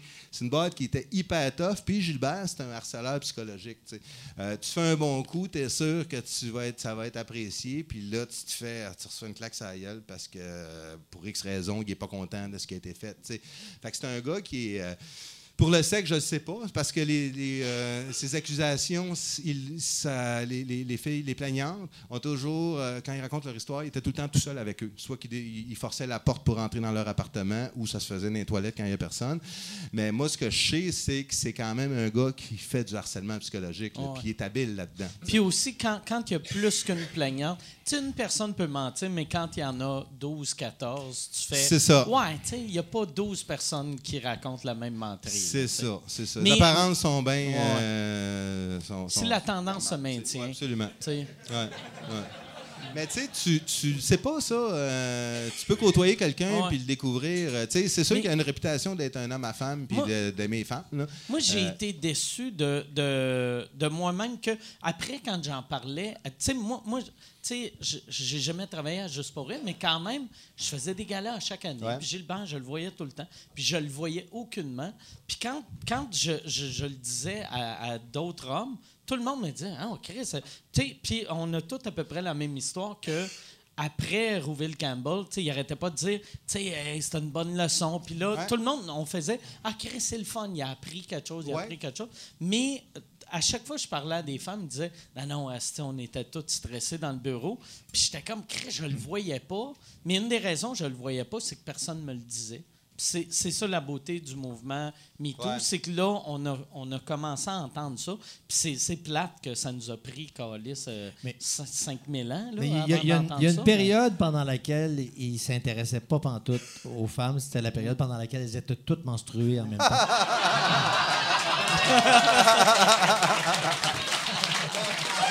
Chris de bon gag. Ah, c'est Ça, c'est le meilleur callback. Tabarnak. S'il donne, il- s'il donne des, des, des gémeaux pour les callbacks, ça va être celle-là. Ça va être toi et Claude Poirier qui montent sur scène. hey, J'irai avec une autre question euh, euh, d'un d'un plombier, cette fois-ci. Salut, Oui. c'est Joe le plombier. plombier. en fait, euh, Mike, il y a deux semaines, tu as parlé de Gad, puis tu en as parlé un peu au début du podcast. J'en parle trop de gars, je trouve. Tu as dit que tu avais envoyé un email à Charles en disant que tu aimerais ça le faire barrer, puis que dans le fond, les autres propriétaires pouvaient décider eux-mêmes. Qu'est-ce qui est advenu de ça? Euh, j'ai juste dit que moi, je suis pas à l'aise que Gad Elmaleh joue ici. Mais, euh, tu sais, on est, on est six euh, propriétaires, sept avec Luc, Luc du pop. Mais pour, pour le bordel, on est six. Moi, moi je suis. euh, moi, j'aimerais ça que Gad joue plus ici. Martin Petit s'est fait voler un numéro. Fait que je pense que Martin, euh, il aimerait ça aussi. Puis, euh, fait que ça, va dépendre des quatre autres. Mais je pense Gad, en plus, tu sais, Gad fait comme s'il n'est pas au courant que je l'attaque verbalement non-stop depuis une couple d'années, mais il est vraiment au courant. Fait que je pense pas que Gad euh, reviendrait ici. Il était à Montréal la semaine passée, puis il n'est pas venu. Ouais, mais toi, tu dois le croiser. euh, dans les dernières années, tu as dû le croiser dans les coulisses des ou Je, je l'ai croisé. Ben, une Puis, fois. tu as-tu parlé? euh, Ben oui, c'est la, la fois que moi j'ai commencé. euh, J'avais fait un. Je l'avais vu à Just for Laughs faire le numéro de Martin Petit, m- mot pour mot. Mais garde sa beauté, c'est que il- il- au début, il, il vole, mais après, il transforme. Ok. Fait que, j'ai revu Gad à Paris un an après, j'avais un show avec, il avait fait le numéro à Martin Petit, mais c'était tellement modifié que même Martin n'aurait pas vu. Le, il, aurait fait, non, non, on a eu un peu la même idée, mais c'est pas pareil. Puis après, moi, j'ai fait mon truc. Là, Gad, il a fait son affaire. Gad, après le show, il m'a dit, il a fait, Hey, euh, tu viens-tu souvent? euh, Est-ce que tu joues souvent à Paris? Euh, Est-ce que tu es connu en France? Puis là, j'ai fait, ah, le tabarnak. Il va, il va me voler. Fait que là, j'ai juste dit, j'ai fait, toi, mon Chris, si tu me voles, je vais te détruire. Puis il était comme, non, je te volerai pas, je te volerai pas. Puis j'ai fait, non, non, non, non. c'est- Puis après ça, finalement, il m'a pas volé, mais j'ai j'ai tellement entendu d'affaires à propos de monde qui sont pas dans, dans une position qui peuvent l'attaquer. Moi, la, la seule raison que je peux l'attaquer, c'est que j'ai rien à perdre. Un, je m'en calisse de la France. Puis deux, euh, deux, euh, j'ai réalisé maintenant, tu sais, avec, avec mon podcast, je fais un peu d'argent avec mon podcast. Je, fais, je me produis moi-même mes shows. Fait que je pourrais mettre tout le monde à dos, sauf, euh, mettons, 12 humoristes, puis je, je- je serais correct pour payer mon loyer. Pareil. Fait que j'ai plus peur de personne, tu sais. Fait que c'est ça. T'as t'as connu des bons avocats aussi, en J'ai plus? connu, ouais. Ouais, mais sauf que si je fais juste mes shows mon podcast, j'aurais pas les moyens de payer mes bons avocats. Mais j'ai. Non, c'est ça, fait que. Ben, les Français, il n'est pas le seul à avoir fait ça. Là. Non, non, Euh, Chris. Mais la- À l'époque, les Français débarquaient ici. Moi, euh, il y en a plusieurs là, qui volaient des numéros. De la même façon, puis ça, c'est plus positif, je trouve que les Français sont devenus efficaces en humour parce qu'ils sont venus à Montréal. Puis ça, je suis Mm. peut-être prétentieux en disant ça, mais je trouve que, tu sais, les Français, il y a 20 ans, c'était tout le temps du théâtre pseudo-comique. Là. Là, ils ont pogné le, le stand-up, puis ça, ils l'ont, ils l'ont appris, je pense, à force de venir Ouais, à, ouais, ouais. à- à Montréal, parce que la, plus- il y a au moins la moitié des comiques français maintenant qui font du stand-up. Ouais. Il n'y en a plus là, de théâtre euh, pseudo-comique. Puis la- le défaut, la, la, la, la vieille génération volait beaucoup. Ouais. La nouvelle génération vole quasiment plus. Mm. Ou, ben, il, il, il- il vole quasiment plus. Il vole autant qu'il y a des Américains qui volent, il y a des Québécois qui volent, il y a des Canadiens. Il va tout le temps avoir des voleurs de jokes, mais il y a eu une période qui volait beaucoup, puis là, c'est plus ça. Mais euh, qu'est-ce qui est plate, c'est que l'industrie française a été bâtie un peu là-dessus, puis tout le monde les défend. C'est Tu dois, tu te sentir fier en esti quand tu fais un numéro qui, qui est pas à toi. Tu, sais. tu dois Ah ouais. te sentir fier de Ah toi. ouais. que, que le monde font Asti, ah, je sais pas c'est où que t'as pensé à ça. Puis t'es comme un Chris, je suis content, t'as pas Netflix. Ouais, je pense que ça se joue, ça se joue ailleurs aussi. Je me, je me souviens de Danny Boone qui fait des succès avec ses films. Mais à tous les fois qu'il venait à Montréal au festival, c'était mauvais, mais de chez mauvais. Puis il s'est acharné pendant des années. Finalement, il a, il a switché au cinéma où il a eu du Ouais. succès. Mais avant ça, c'était mauvais, de chez mauvais. Puis en même temps, les Français, c'est un gros système ici. euh, c'est rien. Là. Mais là-bas, t'es une star, t'es une star pour vrai. là, Ouais. Euh, fait que là, ça vient avec l'argent, de la prétention. Ouais, puis, euh. Fait que je pense que c'est encore un peu, d'avoir volé d'être un, un- euh, un voleur de gags si tu gagnes 60 millions par année. C'est pas comme ici que tu voles pas de jokes, tu vas gagner, mettons, 100 000, tu vas voler des jokes, tu vas gagner 140. T'es comme bon, ben. C'est ça. Là-bas, ça fait une vraie Ouais, différence. Puis ouais, quand ouais. tu perces, t'es une vraie, euh, une vraie vedette. T'es là, une- puis ben, tu sais, comme Gad, tu sais, quand il est Gad, venu la euh, semaine passée, big en France, hein. il est, euh, je connais le gars qui fait sa première partie, puis euh, quand, quand il est venu, tu sais, Bruce de Just for Laughs, il a, il a demandé à Danny, qui était, il était comme, t'es-tu descendu avec l'avion à, à Gad ou euh, t'as pris Air Canada? Tu sais, fait Va qu'il a son, il a son avion privé? Il a son avion. Tabarnak, faut Bon, que ben, t'envoles en crise Envoie-moi le texte de tes trois derniers shows, puis je, je remonte ces planches. Non, mais lui, c'est un vol après un autre, finalement. Imagine. oh, Chris! Ah, c'est de tabarnak? Ah, c'est. Ça, c'était tellement un bon gag, je vais le voler. Je vais. Mais je vais juste le faire en France. Jamais au Québec. y a-tu y a-tu une autre question? Euh, petite question euh, rapide. Premièrement, c'était super euh, intéressant d'entendre euh, vos anecdotes euh, de, de- de plusieurs années euh, d'expérience en humour. Merci. Euh, en, en deuxième lieu, euh, chacun à, à votre, euh, à, votre façon, vous avez euh, défoncé beaucoup de portes en humour, des choses qui n'avaient pas été faites. Maintenant, là, après plusieurs années d'expérience, euh, qu'est-ce que vous avez le goût euh, de faire encore défoncer d'autres portes en humour de ce qui n'a pas été fait ou peaufiner peut-être un peu ce que vous faites déjà très bien? Je voulais savoir un peu c'était quoi vos achievements dans le futur. Ben- Et on dirait qu'il y a 22 questions là-dedans. oui, oui, c'est vrai que c'est, de chargé. questions, mais c'était bon. hein, Euh, ben, c'est dur à répondre. Personnellement, moi, je trouve que j'ai eu un beau trip de création avec RBO au début, les Bleus. Euh, là, aujourd'hui, je suis producteur, puis c'est du fun aussi là-dedans. Puis en même temps, plus ça évolue, je vais voir, elle est bien plate ma réponse, euh, moins, plus j'ai le goût de m'investir socialement, puis moins j'ai le goût d'aller en j'ai plus le goût de faire des projets sociaux, de faire du, du communautaire. Puis on dirait que c'est un peu aussi, je pense, le- la règle du donner au suivant. là. Moi, je trouve que la vie m'a bien beaucoup gâté. Puis je trouve qu'aujourd'hui, ce que Tu vas devenir la Chantal Lacroix des, Oui. des années Oui. 2020. avec un pénis. un petit, Chantal Lacroix avec un, un pénis puis les mains euh, de la même couleur. Uniforme. Uniforme. Ben, c'est le. Je pense que c'est ça. En vieillissant, euh, tes priorités changent. Puis, euh, puis je trouve que c'est le fun de découvrir toujours des nouveaux univers. Des, nouveaux univers. Puis euh, je trouve quand même que le futur est assez inquiétant, là, mondialement. Fait que euh, dirait que j'ai la pulsion, moi, de m'impliquer plus euh, dans le communautaire, dans le social. là. Mes plans, c'est plus ça que de la création, euh, que, que de l'humour euh, comme La tel. création de l'hiver, de l'hi- l'hiver, de l'univers. ben moi, j'aime bien écrire des romans. là. Je, je viens d'en terminer un, un encore euh, au mois d'août. Puis euh, j'aimerais ça re- retourner au, au- au rythme de un par année. Parce que j'ai écrit de 98 à 2001, j'en ai écrit un par année. Après ça, j'ai été 13 ans absent de, l'univers litté- littéraire. Puis j'aime beaucoup ça. J'aime, j'aime ça faire les salons du livre. Je retrouve, euh, tu sais, Patrick Sénécal, on a du fun. euh, je, retrouve bien des auteurs qui sont bien tripants aussi. Puis euh, une petite gang. Puis, j'aime, j'aime le, le- le- le fait d'a- d'accomplir un projet où je suis le seul maître à bord. Ça me rappelle les années de Taquinon. Ça, mais sans toute la lourdeur du tournage. euh, tu sais, c'est quand même compliqué. Tu sais, tu veux, tu veux écrire un sketch que, destiné à YouTube, par exemple, tu l'écris.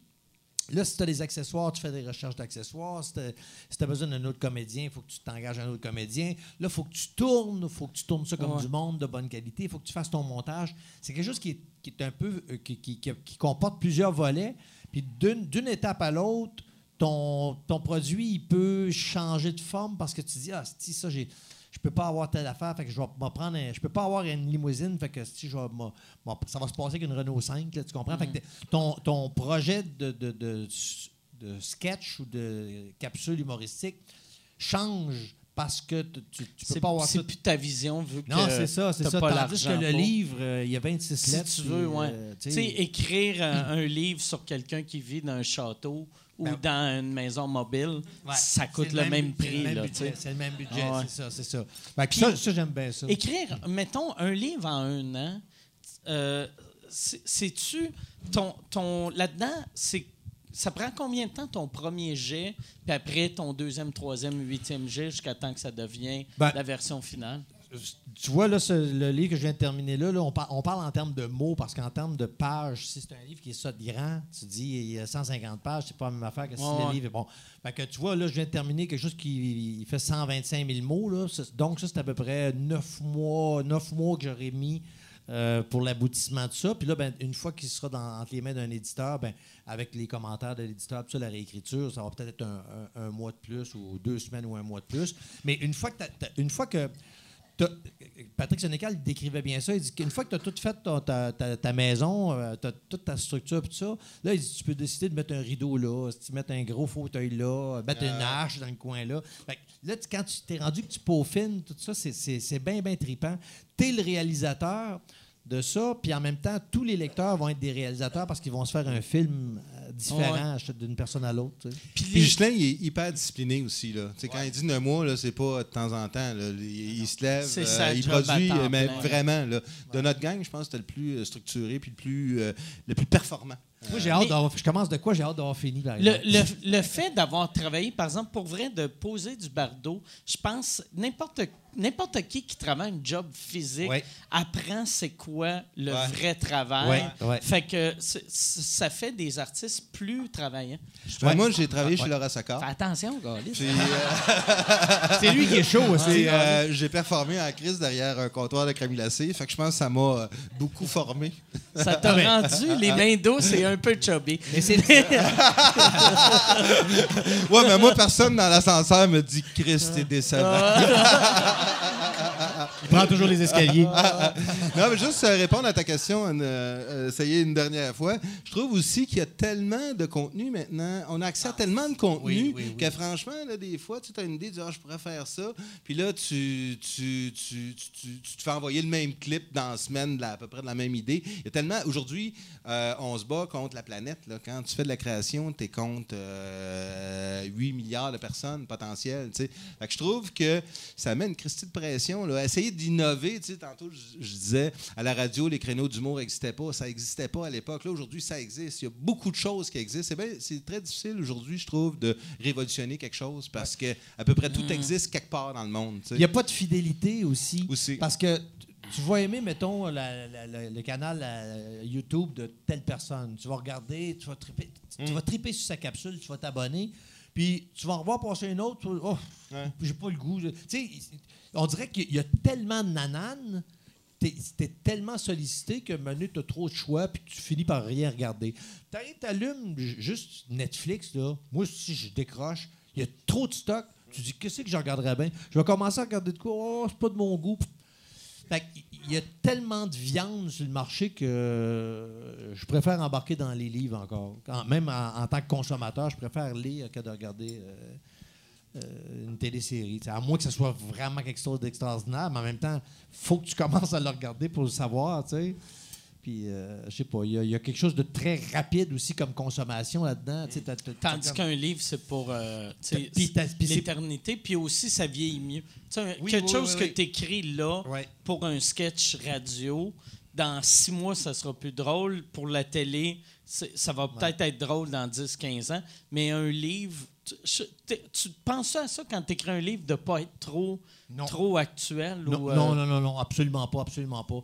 Euh, Puis, tu sais, c'est sûr que des, des fois, tu arrives, tu écris. comme là, ce que j'ai écrit, c'est un, un truc qui est, qui est moyen-âgeux. Ça se passe dans un faux Moyen-Âge. Puis, euh, donc, il y a juste des épées, il n'y a pas de pistolet, donc il y a encore moins de cellulaire, tu sais. Euh, fait que, non, euh, je, je me préoccupe pas de ça. Si je dois écrire quelque chose qui est contemporain, là, euh, dis, faut que tu tiennes compte de Facebook, faut que tu tiennes compte, à moins que tes personnages soient des, des, des nonagénaires euh, qui, qui, qui ont aucun euh, média social, rien, là.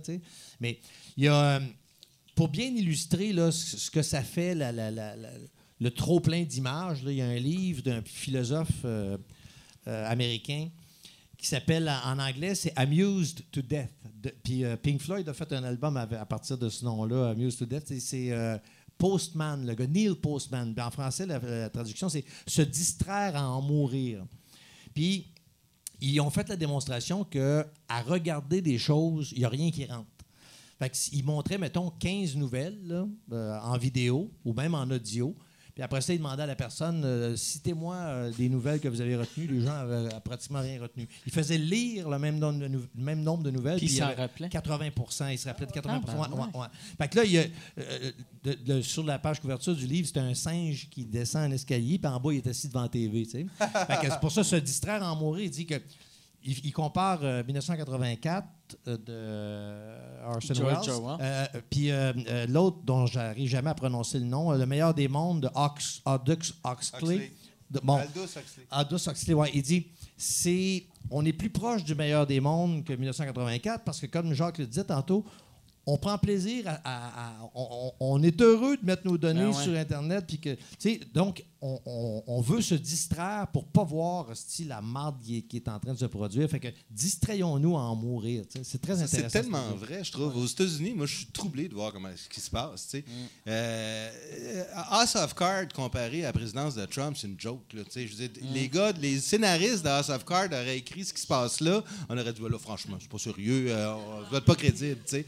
Mais là, c'est rendu que, tu sais, l'autre Zouf, là, euh, Session, le gars de la. la- la- non, non, son, son avocat, euh, qui disait la réalité n'est pas la réalité. C'est c'est- c'est quoi ça? Qu'est-ce que c'est que c'est quoi? Tu sais, L'autre ment à tour de bras, puis ça dérange personne. là. Dire, Mm. Les médias osent même plus le relever parce que euh, il, ça pas les médias. Mais, mais tu sais, Trump, je trouve qu'il l'a joué parfaitement parce que c'est les médias qui l'ont créé. Oui. Puis après, tu sentais quand, quand les médias ont compris, oh Chris, on a créé un monstre, on, là, va falloir le démolir. Aussitôt qu'ils ont commencé à le démolir, c'est lui qui a sorti son fake news. Fake news. Fait que là, Puis, tu sais, première fois que je l'ai vu faire ça, j'ai fait tabarnak, avoir su, j'aurais juste fait ça. Moi, avec toute ma marde, là, tu sais, c'est euh, tu sais, c'est un, c'est un, un monstre, mais c'est un génie. tu sais. Oh oui, c'est- ben, c'est- vraiment un- un- une, une star de la- des, des réseaux sociaux. C'était une vedette de télé-réalité. Ouais, ouais. Dans le fond, sa présidence, ça ressemble beaucoup à un show de C'est Jay télé-réalité. du à tous les jours, t'as-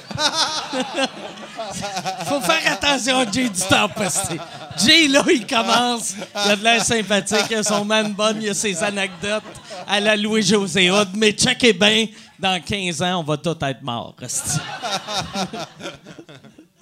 Ben, ça reste que c'est ça. Moi, je trouve que l'actualité américaine, c'est devenu un, un, un- un réalité show. Puis les gens ont l'air. Ça les divertit tellement qu'ils cherchent pas à savoir qu'est-ce qui est la réalité Ouais. la vérité là-dedans. Moi, je pense, par exemple, pour vrai, là, je pense que le système est tellement brisé que ça pourrait être Trump, ça pourrait être n'importe qui, ça change rien. Les gens ont plus confiance. Moi, là. là, puis là, ils vrai. se disent, moi, il faut, faut, faut que je me nourrisse, Calis, faut que je paye mon loyer, puis tout ça. Fait qu'ils n'ont pas le temps de s'informer euh, comme du monde à plusieurs sources, puis de, de voir qui dit vrai, puis qui dit euh, des, des âneries. Fait que la personne, elle se dit, moi, je sauve ma peau. Fait que là, ben, si chacun dit, moi, je sauve ma peau, ben, ça fait du monde qui se parle plus, puis qui ils regardent toute la TV où ils, ils vont tout. euh, Puis Ouais, les mais un réseaux président raciste, c'est inacceptable. Ouais. tu sais. Ah ouais. Euh, il, il- il va à des places qui sont totalement inacceptables comme chef d'État. Moi, si j'étais président de Twitter, je fermerais son compte. Tu sais, des- la propagation de propos haineux. Ah ouais. D'autant plus qu'un président a une portée euh, 100 000 fois euh, plus grande qu'un individu. Donc, d'où la responsabilité Ah ouais. de, de- quand tu as un compte comme ça, de ne pas écrire des conneries. Puis lui, euh, à longueur de journée. hein. Mais ça, c'est vraiment On va finir sur un fret. Ça a de l'air resté. Oh my God, les OK. Heureusement, Fait que notre Seigneur cette semaine, le podcast est commandité par un stool puis une belle petite corde que ça serait fort qu'on soit commandité par une balle dans la tête. Cette semaine. Non, euh, à moins qu'il y ait une autre question, je finirais ça là-dessus, vu que les gars, ça fait euh, une heure et demie, que- deux heures et demie. Moi, j'en ai une. OK, tabarnak. Baisse le ton, hostie. Elle, Ah, veut sortir, elle veut sortir, la question.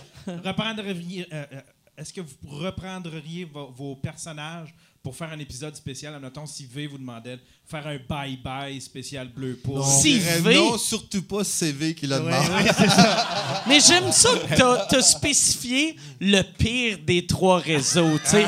Mettons que le canal ZES vous appelle. Ma TV. Non, nous autres, quand on a arrêté, on voulait arrêter sur ça allait bien, les codes d'écoute étaient bonnes, puis euh, on voulait arrêter sur un succès, pas sur une. euh, Puis il n'y a rien Non, de mais plus pathétique qu'un. spécial. Non, mais Ouais, ça mais n'y a rien bien, de plus on- pathétique qu'un comique qui s'acharne. À un moment donné, t'es rendu ailleurs. Sauf le Timé Show, je reviens avec ça. Et, euh, non, sérieusement, euh, moi j'ai été demandé par, vous allez rire, par, euh, j'ose pas dire feu, mais feu Éric Salvaille. Il voulait que je fasse. mais il voulait. Feu parce qu'il y a le bateau vif. Exactement. Mais- Il l'a vu. Il l'a ouais. vu. Mais, je euh, travaillais avec à Rouge FM. Ah, c'est pour, voulait que- c'est oui. pour ça que ça s'appelait Rouge FM. C'était la couleur du bout. La couleur du bout. Fait qu'il voulait que je fasse Bob Binette, puis ça m'intéresse pas. Je trouve qu'on vieillit bien dans la mémoire collective, Ouais, ouais, ouais. puis c'est bien parfait comme Surtout quand il y a. Moi, j'ai remarqué les groupes, aussitôt qu'il y en a un qui fait quelque chose sans les autres, il scrape à la mémoire de. tu sais, oui. mettons, si t'avais fait ça puis c'est un hit, là, le monde font Ah, c'est vrai que c'était bon, les ça. bleus. Oui, mais si peut-être, tu- me serais peut-être fait sucer par Eric Salvaille. OK. Ah non, il est, il est pas gay. Excuse-moi, excuse-moi. Mais il est pas trop tard pour ça, puis ça te rend pas, t'es pas obligé de faire le numéro. Ah non? si tu veux, on peut t'organiser ça. Non, mais c'est pas comme euh, c'est pas comme un band de chanteurs. Là. Tu sais, euh, t'es les Eagles, Ah tu fais un show, c'est le fun d'entendre les vieux hits. Là. Ah ouais. Mais des humoristes, euh, tu peux pas revenir avec tes vieilles jokes. Tes Ah vieux ouais. personnages, ils marchent plus. 20, tu sais, 10 ans plus tard, c'est complètement. je Ben regarde oui. les jeunes arriver. Là. Euh, c'est incroyable comment ils sont rendus ailleurs. Là, tu sais. Ben oui. Parce qu'on- nous autres, on a l'air d'être des, des- des animaux préhistoriques Ben là, oui, ouais, comparé ouais. à l'humour d'aujourd'hui. Ça évolue tout le temps. Puis, moi, je regarde les jeunes, puis franchement, je serais pas capable de, de faire ce qu'ils font. Puis je- ça m'amuse parce que c'est différent. Puis euh, je les trouve bien bons. moi, la- Puis il y en a beaucoup. là. Des jeunes humoristes, il y en a beaucoup. Ben, il y en a dix fois plus qu'à notre époque. Ah oui, oui, mais ça. Puis ils, sont, ils ont tous leurs créneaux, puis ils sont plutôt euh, bons, je trouve. Un, un- une affaire qui pourrait marcher, puis je pense que ce serait bon, ce serait euh, si vous. euh, comme une série, comme un sitcom que, euh, ou tu sais, un genre de faux documentaire sur les trois gars qui décident qu'ils reviennent ensemble et que c'est un flop Ah total ouais, parce que oui. c'est que des vieilles références. Ben Puis, oui, ben hey, oui. j'ai une toune, c'est fif, ça va être drôle. Ça, Ah ça, ça, ça, tu sais, si ça devient de l'anti-humour, je pense ça peut être le fun. Puis là, on est super content, on se retrouve, puis là, c'est un manuel, puis on découvre nos défauts, puis là, ouais, on fait la première émission, puis Mm. C'est-tu bon? Non, c'est pas parfait. Fait qu'écris-nous ça, puis on va jouer Ouais. ça. euh, Je vais vous écrire ça, puis finalement, personne ne va l'acheter. Mais, non, mais pour vrai, toi, toi qui as qui as ce pouvoir-là, vu que là, tu es devenu. euh, vu que Gilbert est plus là, t'es. t'es, euh, T'as-tu monté d'échelon ou t'as juste un autre boss? Une de place. OK. non, euh, ben nous, euh, tu sais, je m'occupe, je suis plus un employé de juste pour, ben, je, je fais plus rien pour le festival depuis des années. Là. Moi, je les gangs, c'est le royaume dans le royaume, puis on est concentré là-dessus. Puis dans, il y a plusieurs acheteurs là, qui ont acheté juste pour rire, puis ça a été un peu morcelé par division. T'as le Franco. Le festival va être géré par Evenco, club de hockey canadien. Euh, Bell sont un diffuseur. Nous, euh, avec Just for Laugh, on est avec les, euh, les, les acheteurs de Los Angeles. Puis, Je ah cherchais oui. un mot pour dire juif. T'étais comme. Je peux dire ça sans sonner raciste. Non, non, les gens, ça se dit bien, là, les Americans. Fait que, donc, nous autres, on est. on- mon patron est à Los Angeles. puis, Va-tu falloir que tu déménages à LA ou. euh, Non, ben, je vais de temps en temps là, euh, OK. pour euh, faire avancer les affaires. là. C'est quand même. Mais nos budgets, pis ça, sont. sont euh, on les C'est pour ça que avec. t'es, t'es bronzé de même, parce qu'en haut, tu nous as fait à croire. Non, parce que je vais en campagne. bronzé. Puis, non, non, t'es, mais t'es, t'es, t'es- t'es plus foncé de la face. Ouais. Mais là, je suis un habitant maintenant, j'habite en campagne, fait que je travaille tout le temps dehors, là, pour vrai. Là. Fait que si j'ai pris du soleil, c'est là parce que. euh, je suis pas Qu'est-ce que tu fais comme travail dehors, C'est pas de tes affaires. je, je- je mets des pièges à Eric Salvaire. À un moment donné, un moment donné, il m'a le pogné, c'est ça. Depuis qu'il a perdu tout, il est juste en campagne des doigts. J'ai fait, Mais, je vais euh, finir par l'enculer, esti. Ginet Robidou, watch out. Fait que- fait que- fait que Ja- Jacques, au lieu de marquer son territoire en urinant partout, il éjacule partout. C'est encore plus. Je pense qu'on va finir là-dessus sur, Finir sur un éjaculat, c'est toujours sur bon. une joke d'éjaculation. C'est la meilleure chose. Merci beaucoup, les gars. C'est vraiment un honneur de vous avoir. Merci. J'aimerais ça qu'on applaudisse, les gars. Si t'es, t'es, euh, t- c'est où la meilleure place pour acheter tes livres? Ben, euh, c'est sûr que si tu vas dans une librairie indépendante, c'est mieux, tu sais, si tu fais affaire avec une librairie indépendante. Sinon, ben, n'importe quelle librairie. c'est vrai, c'est vrai. Chris T'es- qui est t'es pas- marketing. non, vraiment. T'as pas un MBA, toi aussi? Non, non, non, non, effectivement. C'est ça, c'est ça. regarde, ça crée, un malaise, là. On devrait juste malheureux. finir sur un. Merci.